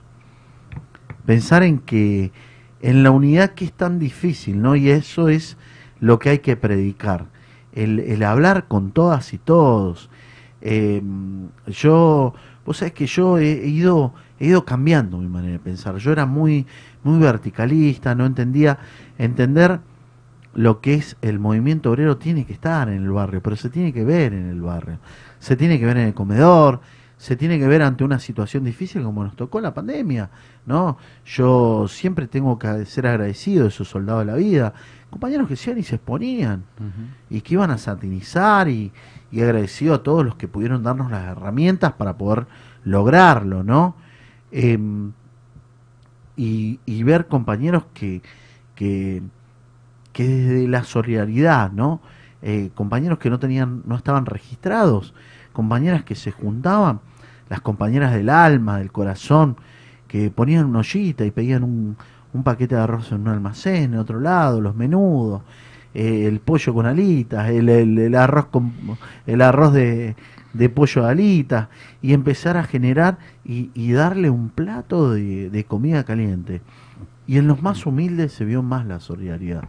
No sé si te tocó verlo, eh, yo sé que, que perteneces a, a una organización que realmente estuvo a la altura, que laburó, que, que, y que creo que eso también despertó algo y tenemos que salir a despertar a nuestros propios compañeros, decirles, compañero, es muy importante tu voto, ¿no?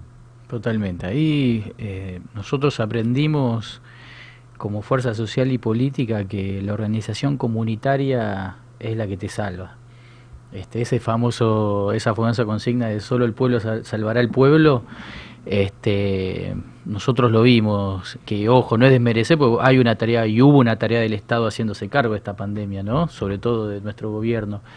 Pero si no hubiese existido eh, por abajo organización comunitaria, organización de los trabajadores, sectores eh, que ya venían, digamos, contra, en el, durante el macrismo haciéndose cargo de mucha contención social, este, quizá la pandemia hubiese sido más brava, eh, sobre todo en los barrios eh, populares que capaz que no tenías espacio para aislarte, que capaz que tenías que salir a laburar igual porque si no no morfabas, o tenías que ir a rebuscártela igual este, porque no tenía un colchoncito para bancar eh, el, el momento de la cuarentena, eh, o no tenías para la higiene, ¿no? no capaz no tenías para el alcohol en gel. Acordate sí, que en la primer momento, en la cuarentena más dura, el alcohol en gel eh, No era, como el, era como el dólar más o menos eh, lo que valía. Bueno, Este, te, permitime contarte algo que a mí me pasó. Eh, no estaban los barbijos de China, no habían llegado. Claro, no habían llegado los y barbijos. nosotros tuvimos la posibilidad de que un compañero, mando saludos de Setia, me dice, Ricardo, conseguimos algo de, mat- de materia prima. Y después conseguimos nuestras costureras solidarias. Muchos Y lugares pasó eso, sí. 20.000 barbijos logramos hacer, en- las compañeras se pusieron rápidamente y bueno, nosotros hacíamos eh, el satinizado y, y regalábamos barbijos. Y bueno, eh, todo un proceso, ¿no? Desde, desde el embolsado, de tener todos los cuidados. Y vos sabés que, qué importante, porque automáticamente eh, fue, so- le- eh, los compañeros solidariamente fueron, fueron a hacer. Y esto tiene que ver con un país eh, que tiene que, que nosotros, la Argentina es muy linda, nosotros tenemos compañeros muy valiosos. Y creo que mirando para adelante, eh, yo digo, y, y ahora empezamos la parte del programa para adelante, ¿no? Em, que creo que tiene que venir la vivienda social, tiene que empezar a, a generarse. eh, las 3T es muy importante. Eh, yo creo que, que, que hay que verlo y por eso preguntarte para adelante, ¿no? Eh, ¿Cómo venimos? ¿Qué pensamos para adelante? ¿Cuál es, cuál es el proyecto que tenemos eh, desde la Secretaría de Economía Social? ¿Cuáles son hoy las herramientas que hay? Y después, cuando me diga la producción, vamos a tener un minutito como para pasar y que sepan los compañeros, eh, sobre todo en dónde estás, ¿no? Una secretaría muy importante, ah, me está diciendo la productora, lo podemos pasar para ya introducir a los compañeros que nos están mirando. Miles de bonaerenses forman parte de la economía popular. Trabajadores y trabajadoras que se organizan en postas sanitarias. acompañan la trayectoria educativa de chicos y chicas, mejoran el hábitat barrial, elaboran kits sanitarios, están al frente de comedores y merenderos, recolectan y tratan residuos, se dedican a la venta ambulante, cultivan alimentos, desarrollan ferias barriales, recuperan fábricas. O pintan escuelas. Trabajadores y trabajadoras esenciales para su comunidad. Economía popular es trabajo.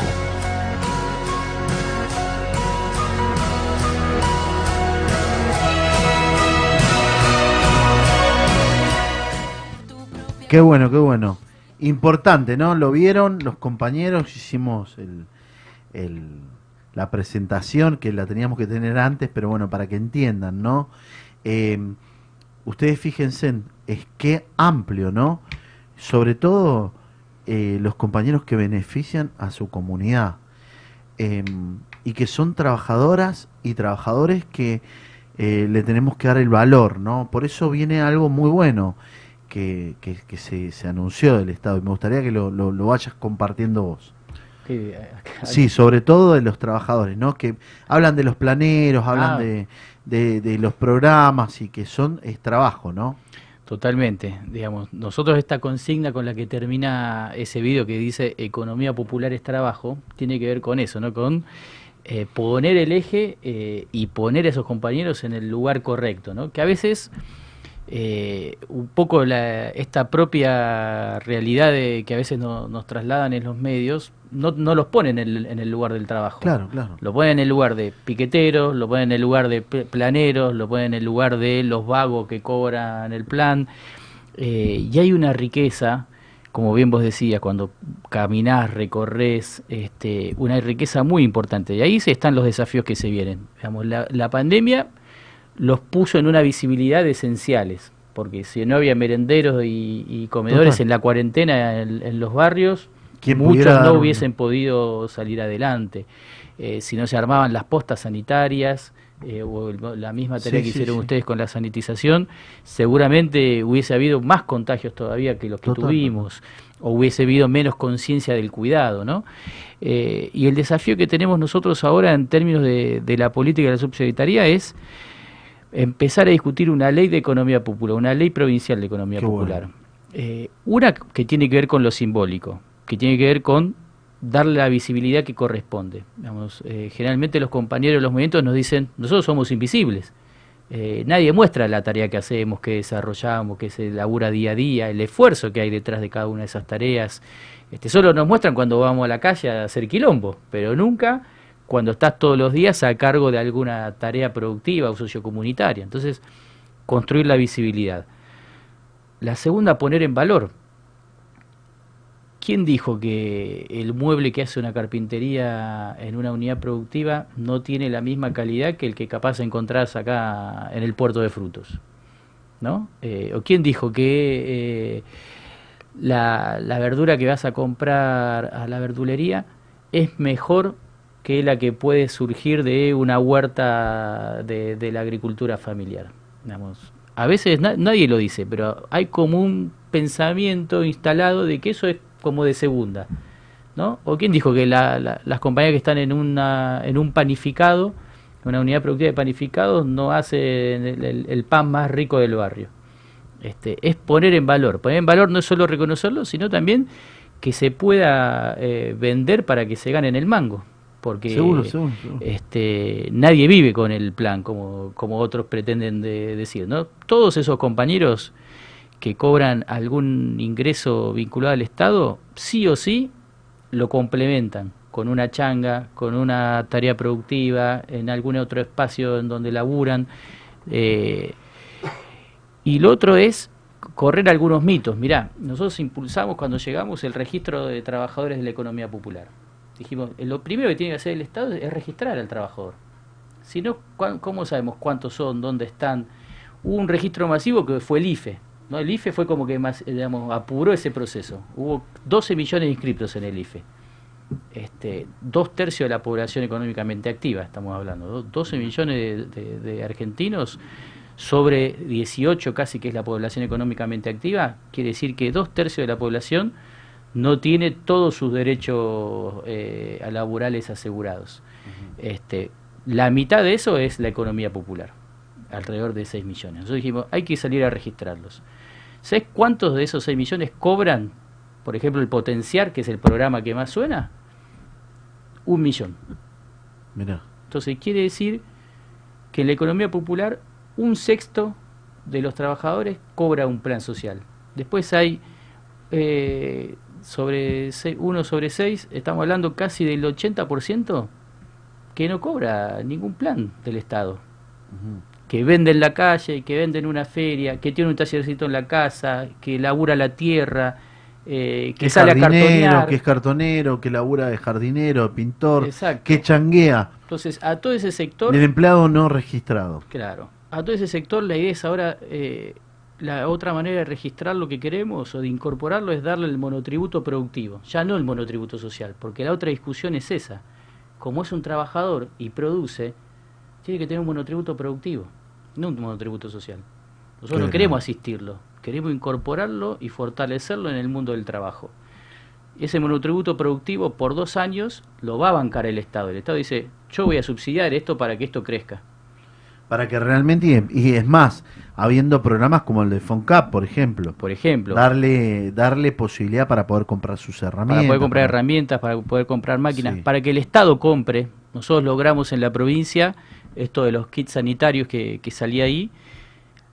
La primera vez, está bien, lo permitió la pandemia también, ¿no? Pero es la primera vez que el Ministerio de Salud de la provincia de Buenos Aires le compra kits sanitarios a cooperativas textiles. 7 millones de kits sanitarios. Y las cooperativas estuvieron a la altura y los hicieron. Y ahora se, eh, ¿cómo se dice? Se amplió la licitación y van a ser 7 millones más. Porque el ministerio dijo, ¿cumplieron? Quiero 7 millones más.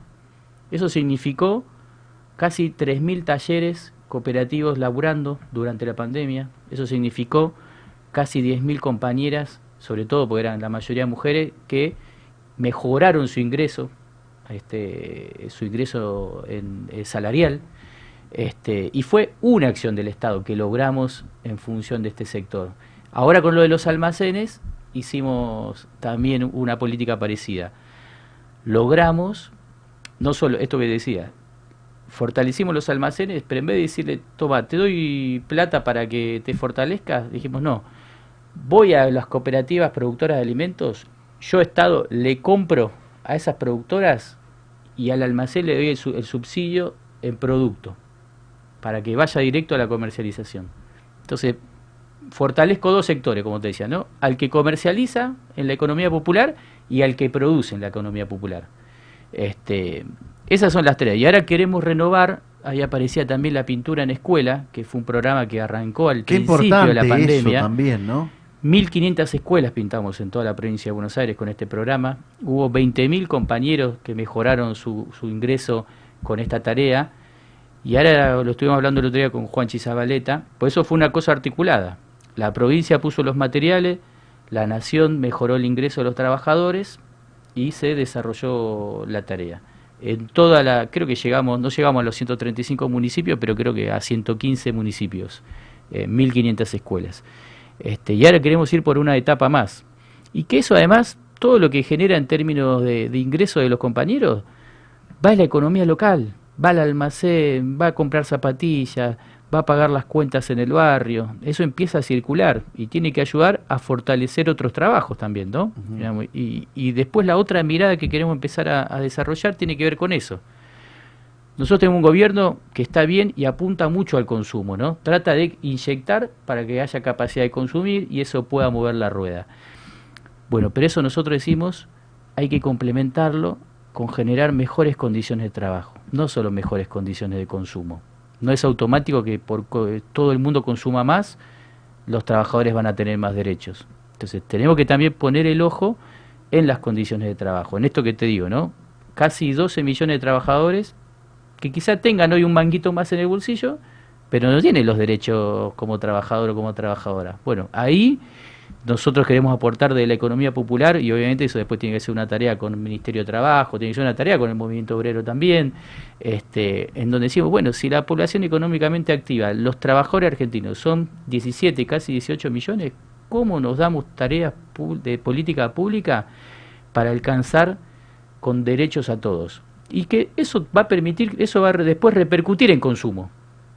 Nosotros decimos, quizá hay que empezar al revés, ¿Por qué no vemos primero por los derechos y que eso después va a repercutir en consumo pues, automáticamente? El trabajador está mejor y construye su casita, mejora, trata de comprarse un auto mejor, digamos, todo el tiempo lo invierte, lo invierte en su familia, compra ropa, ¿no? Entonces, este fortaleciendo la economía interna, generás que también se mueva.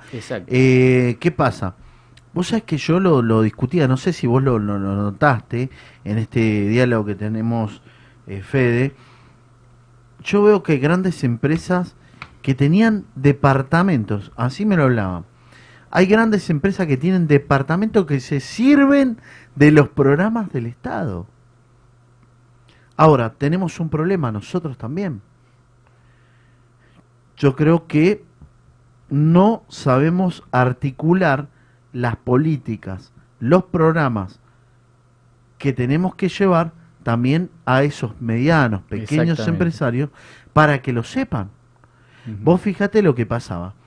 Nosotros hemos ido a empresas que, tenían problemas con los trabajadores y me contaban compañeros de la actividad de, diferentes sindicatos que venían y decían, no, pero em, nosotros no tuvimos la ATP, nosotros no nos pagaron esto, no nos pagaron lo otro, nosotros no pudimos ser beneficiarios porque es un lío. Oh, Dice, le preguntaban, pero ¿cómo? ¿Por qué? No, porque el contador nos dijo que, no podía entrar, que siempre las páginas estaban caídas, que siempre... Claro, eh, fue un negocio terrorífico para los contadores. ¿Por qué? Porque venían todos a preguntar. Entonces, los tipos que, ¿cuál era la más fácil? No, mira, es un kilo, te piden el ADN de... Mentira. Mentira. Era por qué? Porque tenía una cartera de clientes de empresa donde yo realmente le tenía que hacer la liquidación de haber. Y vos imaginate, cargar de una empresa, eh, llevar la contaduría y tener que entrar en el programa y cargar cada CBU de cada trabajador. Y no, tengo que contratar a un empleado administrativo. No, no, no, no, no les no, no te, no te dan bola, no entras nunca. ¿Entendés lo que te quiero decir? Terrible y por eso los que fueron beneficiados fueron esas grandes empresas que ponen departamentos para beneficiarse de para eso claro y vos tenés el pobre eh, eh, eh, pyme que tiene 20 30 a 40 empleados y que va al contable y dice mira toma ahí tengo a ver fíjate si puedo no no mira Carlito no es imposible te cuento yo ayer estuve eh, que me lo decían los mismos gremios, te lo viene, te lo cuento. Y yo, que, como el Verdubián y Bercián, los contadores. ¿Qué le decían los contadores? No, no, te, tienen 3 de la mañana, estábamos y no podíamos ingresar. Mentira. Fíjate la locura, ¿no? Eh, ¿Qué pasó también en muchos lugares que todos le echan la culpa a algún, algún que otro actividad, ¿no?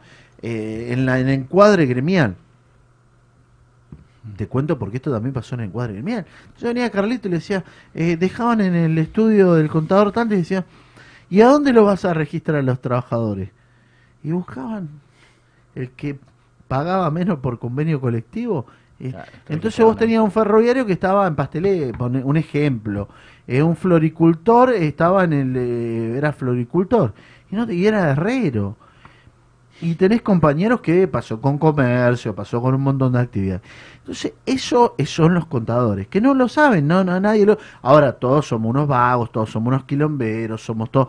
Entonces, ese es el problema, que uno dice, eh, bueno, y cuando naciste, ¿qué querés? Y quiero ser empresario, si es el que menos les pega. Ahora, para ser empresario tenés que... Eh, eh, muy difícil, muy difícil, y estamos en una sociedad que se vende, y que se vende a través de eh, los canales de televisión. Pero también tenemos hoy lo que yo digo y siempre lo remarco, eh, hoy no ven tanto los canales de televisión, hoy existe esto que es el celular. Claro. Y el compañero, eh, yo siempre lo, lo, lo cuento, el compañero, yo creo que hoy va hasta el baño, entra al baño Con el teléfono. con el teléfono, pero porque nos hemos, eh, tenemos un- una mm, adicción de, de mover la información, de estar y, y por ahí muchas de las informaciones que uno escucha, entiende, es a través de las redes sociales, es a través del teléfono, es a través de... Entonces, nosotros creo que tenemos hoy también, tenemos que aprovechar nuestro lugar para trabajar ahí. Por eso agradecido eh, a todos los compañeros que nos siguen, que nos escuchan, porque ya cerrando el programa tenemos casi mil compartidos. Y esto tiene que ver con el movimiento obrero, con que tenemos muchos gremios, muchos compañeros que, che, interesante, vamos a ponerlo. Por eso es que te preguntaba eh, qué se venía para adelante, qué era lo que se viene para adelante, cómo podemos integrar, cómo podemos regular, qué importante que es el mercado en tu barrio que regula, qué importante el laburo de ese trabajador que adquirió un potencial y que hoy va a hacer un trabajo y que está buscando tratar de entrar en la formalidad. Qué importante ese, ese compañero que estaba en una pequeña pyme, una fábrica, y que vino el dueño y dijo, no me importa el activo de lo que tengo, me voy a la miércoles, dejó a todo el mundo colgado y hoy es una fábrica recuperada. Qué importante que es decirme que hoy 7 millones de kits, puede ser, Estu- eh, escuché mal. Y vamos por 7 más, 14 van a 7 ser. millones de kits sanitarios se cumplieron, se entregaron en tiempo y forma y con todas las normas correspondientes. Y eso tiene que ver con el trabajo de nuestros compañeros y compañeras. Qué importante. Esto es lo que hay que decir. Esto es lo que tiene que ver y lo que se tiene que decir. Esto es lo que tenemos que mostrar. Qué importante que es nuestro trabajador, eh, eh, eh, trabajador de la economía popular, que sirve para mejorar una sociedad. Ese compañero que dice, yo quiero tener un monotributo productivo. Yo vivía y, tengo muchos amigos, la otra hablaba con el Colo, eh, que estaban formando los vendedores.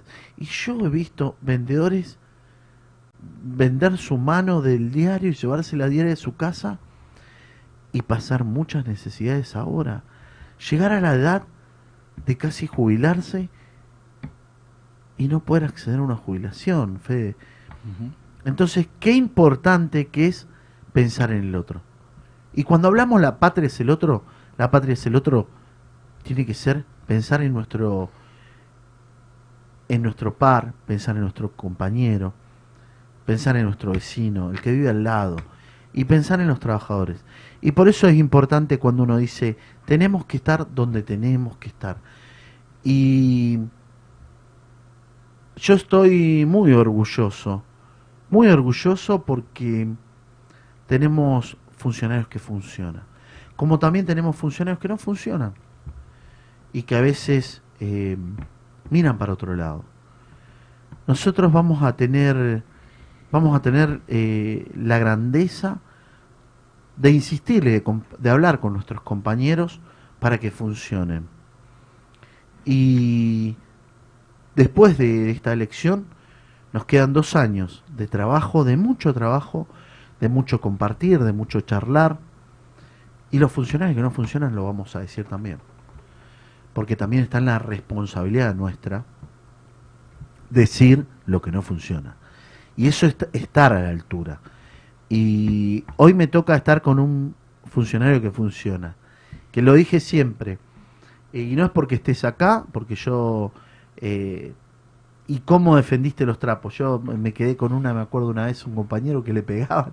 Y yo te dije, che, pero ¿qué está pasando? Y, y lo defendiste. Y eso te demostró tener una altura muy grande. Eso se llama lealtad.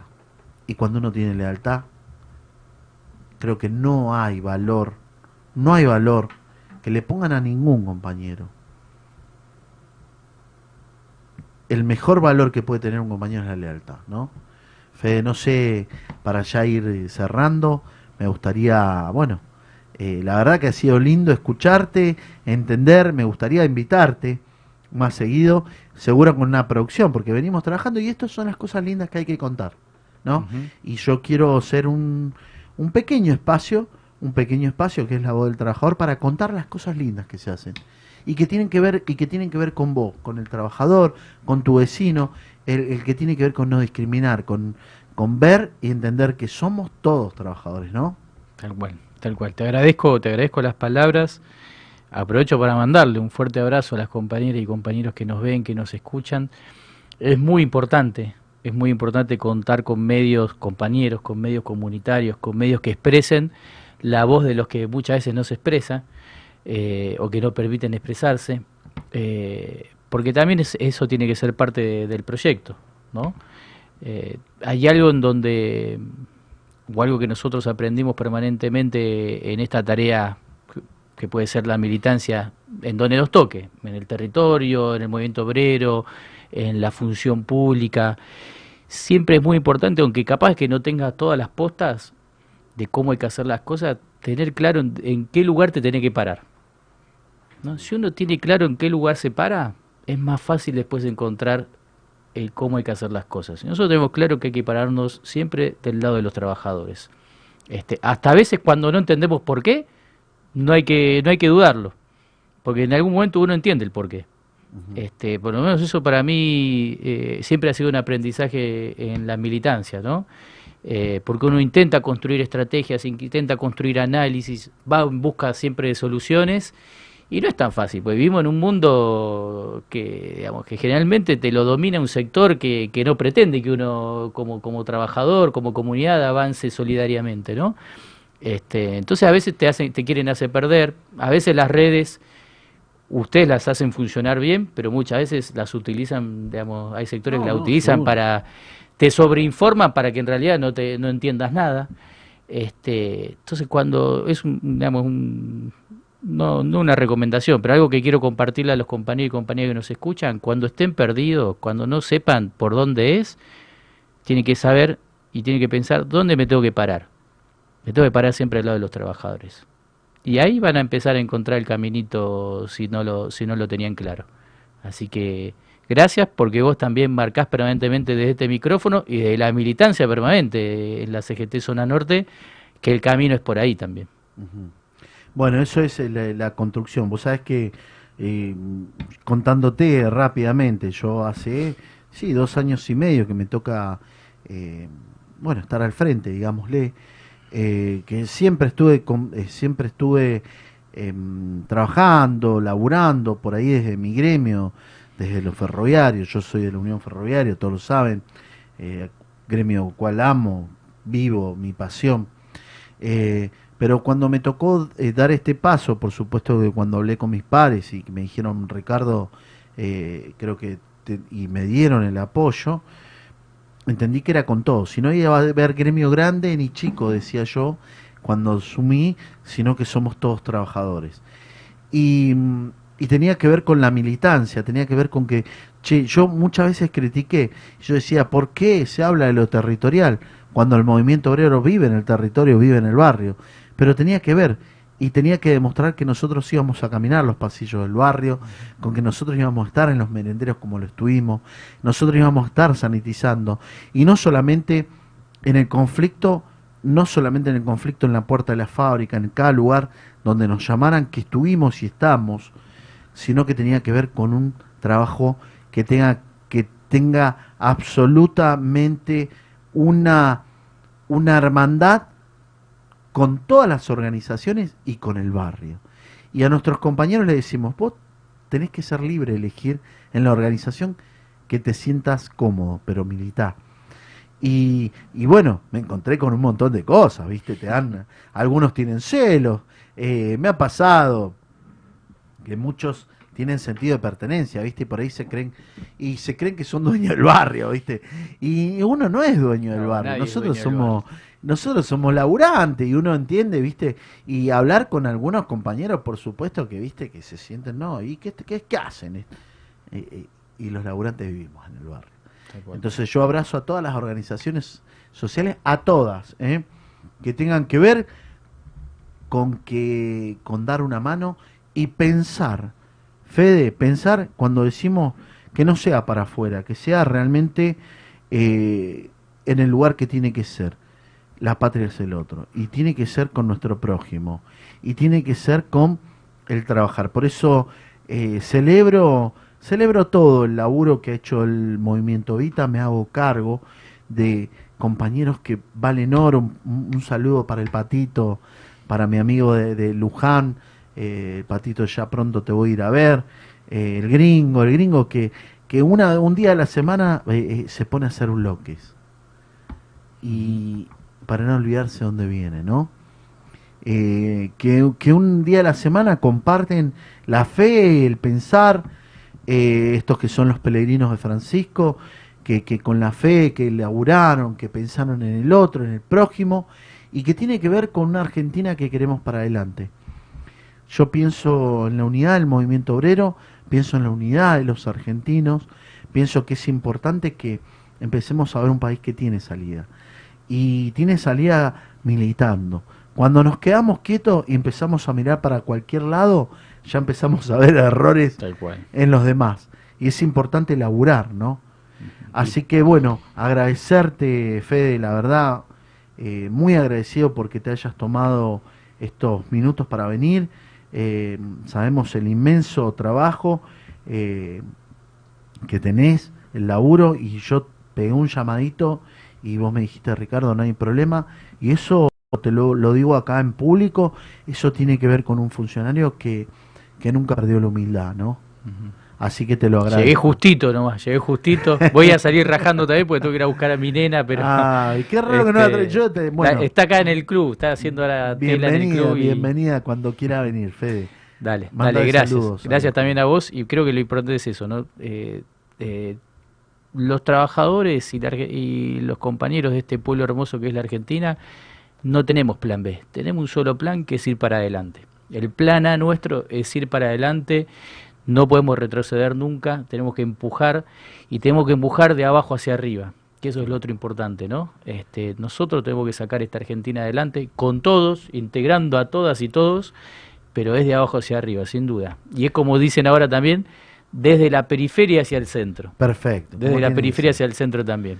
Sal- Este, saludo, quiero saludar a todos los compañeros de UTEP, a todos los compañeros de Levita, a todas esas compañeras de fierro que están en los barrios, a mi compañera en Vicente López, a Erika, al Colo, a Milka, a todos nuestros compañeros, al Gringo, al Pato, a todos esos compañeros que... Fabricio, se me va a enojar. sí, Fabricio. Fabricio. Se me va a enojar Fabricio. Fabricio, se me va a enojar. Bueno, y a mi familia, por supuesto, eh, gracias por el aguante, a todo el movimiento obrero en general, a todos los sindicatos. Estamos donde tenemos que estar. Te agradezco por acá a vos que nos mirás todos los jueves, a vos que nos acompañás y a vos militante que compartís, que es muy importante eso para que llegue la voz del trabajador donde tiene que llegar. Nos vemos, nos vemos el jueves que viene. Saludos. Chau, chau, chau. Es todo por hoy, pero te esperamos el próximo programa, La Voz del Trabajador, con Ricardo Lobaglio.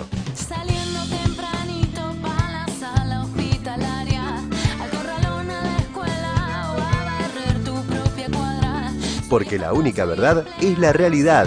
Hasta la próxima.